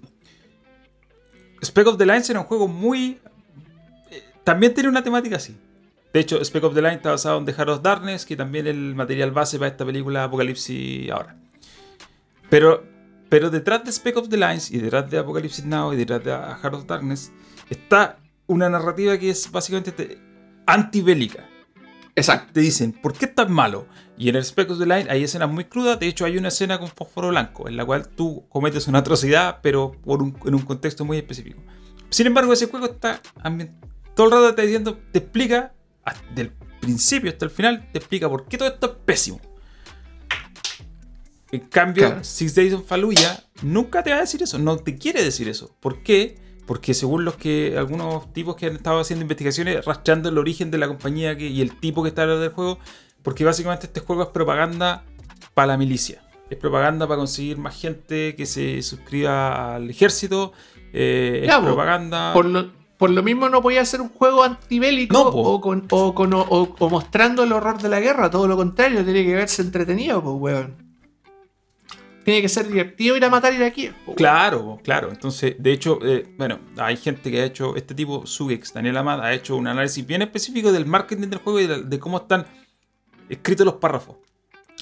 Y él encuentra hartos detalles en relación a lo que se dice, po, a cosas muy sutiles, pero que ya están diciendo que los iraquíes son los malos. ¿cachai? Entonces, eh, ha generado harto ruido esto y va a seguir generando porque, así como a, a medida, de- a, a modo de teaser, están diciendo, oye, el otro mes van a salir reviews, van a salir previews de este juego. Y te, y- y- y te aseguro, dicen que van a ser todas súper buenas.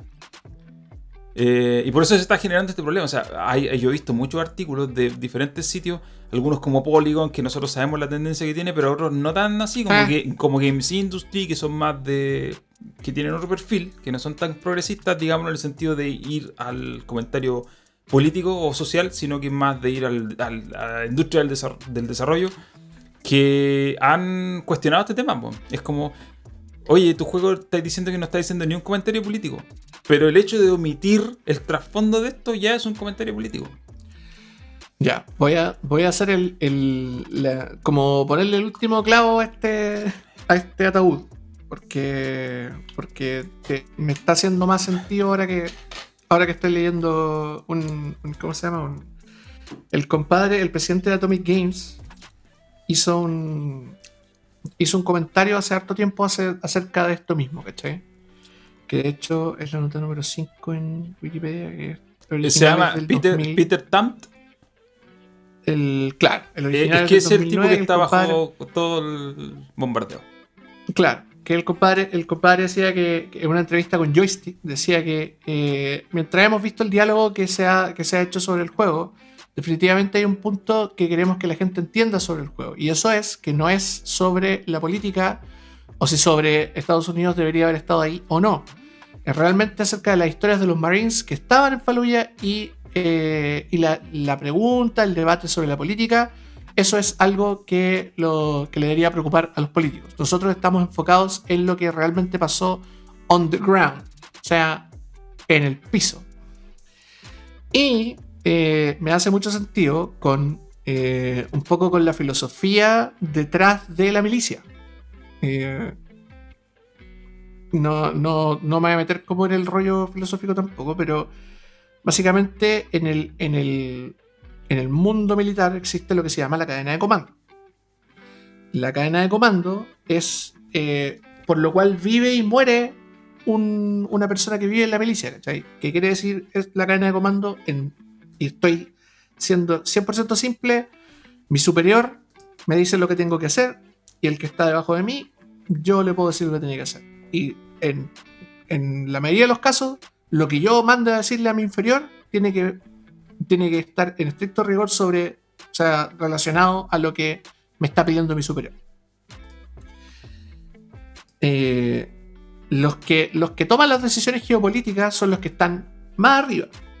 De, más arriba de los generales, ¿cachai? En este caso son los presidentes los que apretan el botón, pues, el, Es Obama el que manda el dron, pues, ¿cachai? Pero. El maletín para nuclear. claro, para que el soldado pueda hacer su trabajo como corresponde, la cadena de comando se tiene, tiene, que, tiene que estar por encima de cualquier convicción personal. O sea, si, bueno, si a un soldado lo mandan a matar a quien sea, a una abuela que está, weón, para en la calle, si es una orden de un superior directo, ese weón, ese, ese pelado tiene que ir y matar a la abuela, pues, weón. Independiente que sea su abuela, independiente que sea la abuela de alguien a quien él quiere mucho, independiente que sea una abuela ganadora del Premio Nobel de la Paz, independiente que sea la abuela que sea, ese pelado tiene que venir y pegarle un tiro a esa vieja. ¿Por qué? Por la cadena de comando. Esto calza mucho con lo que estamos, con, la frase que les acabo, o sea, con el, párrafo que les acabo de leer. La, la, política no interesa para el mundo militar. Para el mundo militar importan las órdenes, ¿cachai? Importa esta cosa más pragmática en el fondo, de hacer o no hacer, de pelear o no pelear, de disparar o no disparar. Eh, el, cuestionamiento de por qué se dispara no, jamás está en la cabeza de un militar. Entonces, tiene mucho sentido que esto venga de la mano del mundo militar, ¿cachai? Que no, un mundo que no busca cuestionarse esto. Que, de hecho vive a la, sombra de las órdenes. ¿Para qué meter el mundo político si a nosotros nos preocupa qué balas se dispararon? Qué armas se usaron, quiénes murieron, quiénes murieron en combate. Lo técnico, lo específico. Exactamente. Les preocupa si la orden se llevó a cabo, pues, Si se logró el objetivo, porque en el fondo la guerra. Les preocupa el mission, el mission accomplished, misión cumplida. claro, les preocupa si se cumplió el briefing, pues, Claro. Bueno, Así con Six Days in Fallujah, yo creo que el este juego eh, me, parece bien que genere ruido y que me parece bien que se cuestionen todas estas cosas porque en realidad es como cada vez que alguien dice, no, yo no quiero hacer un comentario político sobre esto, lo está haciendo de manera inherente. Eso, todo es un acto político. Todo es un acto político. Entonces, como dijo, como dijo eh, Patricio Más. Yo no sé si tú sabes, me parece que no tenía idea de esto. Yo creo que no lo había visto, pero te voy a dejar unos links de ahí para que lo leáis porque hay unos análisis bien buenos sobre quiénes están detrás, que soy yo, ahí no, me metí mucho, pero, han hecho rastreos sobre eh, esta persona, Peter Tamp, que es el dueño de la compañía, y de dónde ha sacado la plata, en qué se ha metido. De hecho, le pillaron donaciones a republicanos, eh, congresistas republicanos. Entonces, como que tú empezás a armar la madeja y obviamente ya, ¿cachai? Pero sí, a mí me parece mal, o sea, te encuentro toda la razón. Eh, hemos normalizado el tema de, los mecánica, de los disparos como mecánica, porque es una cuestión que resulta cómoda, entretenida, ¿cierto? Tiene, nos genera cierta satisfacción, pero yo creo que es muy hipócrita y muy hasta mala clase, por decirlo de alguna forma, eh, extraer con un juego de guerra basado en un conflicto real, extraerle el- el- lo macro, tiene lógica dentro de lo que tú decís, la cadena de comando, pero no, no, no, me parece que eh, está mal la forma en que se están tratando y... Porque este no va a ser un juego antiguerra. No es un juego que Claro, ojalá, decirte- ojalá lo fuera. o- ojalá, ojalá fuera como, weón, insisto, como un juego donde, donde veáis el horror, pues, weón. Pero aquí vaya. No, aquí no nos vamos a meter con, eso. Entonces. eh, bueno. Y así hemos llegado, yo creo que eh, eso era todo lo que teníamos hoy día. Muchos temas. Tenemos casi dos horas, más de dos horas de, Sí, de más de comentario horas. De noticioso. eh, así que, bueno, los que lo vieron en vivo, que bueno, dejen sus comentarios. Y los que no, eh, lo escucharán después. Dejen, activen la notificación al canal de YouTube porque no les avisa. Yo sé que hay gente que llegó Sí. tarde que no le avisó. Activen la campanita, cabros. Así que mm, yo creo que estamos llegando al final ya de este Bo- Bosscast 22. Eh, volvemos la otra semana, yo creo. Sí. Con sí, internet. definitivamente. definitivamente. veremos qué temáticas sacamos de aquí. Así- Ahora, ahora completamente desde regiones. El podcast descentralizado. Voy a. Esta semana voy a estar jugando juegos móviles. Tengo varias cosas que revisar eh, por pega. Y hay algunos, he encontrado algunos juegos que eh, me sorprende que existan en teléfonos móviles. Eso no más voy a decir. Eh, ¿Algo más que agregar para terminar? Nada, nada, un saludo a toda la gente que nos escuchó en vivo el día de hoy. Perdonen la- las pequeñas deficiencias, las demoras, los problemas de audio, etcétera, etcétera. Puede pasar. Estamos, estamos eh, como recién cambiados en rodaje. Sí. Así que. Bueno, cosas eso. que pueden pasar. Oye, me picaba una pulga, weón. Estoy. estoy todo enronchado. Bueno, Tú- estáis de vacaciones al menos, así que. eh, bueno, cosas Ya. que pasan. Ahora sí que nos vamos. Saludos a todos los que nos escucharon por cualquier cualquiera sea la plataforma. Eh, espero Un que lo pasen abrazo, bien. cabros. Saludos. Cuídense. Eh, y ya llegará el momento, yo creo que más adelante en el año, cuando empecemos a hablar como de juegos que vayan saliendo y que, y que podamos eh, jugar. Porque hasta ahora, nada. sí. Yo al menos de los juegos nuevos he jugado cero. ¿Por qué no? ¿Por qué no? no? ¿Por qué no, por qué no hay? Llegará el momento de disfrutar las novedades. Ya, nos vamos. Gracias a todos, cuídense. Chao. Chao, chiquillos. Que les vaya bonito.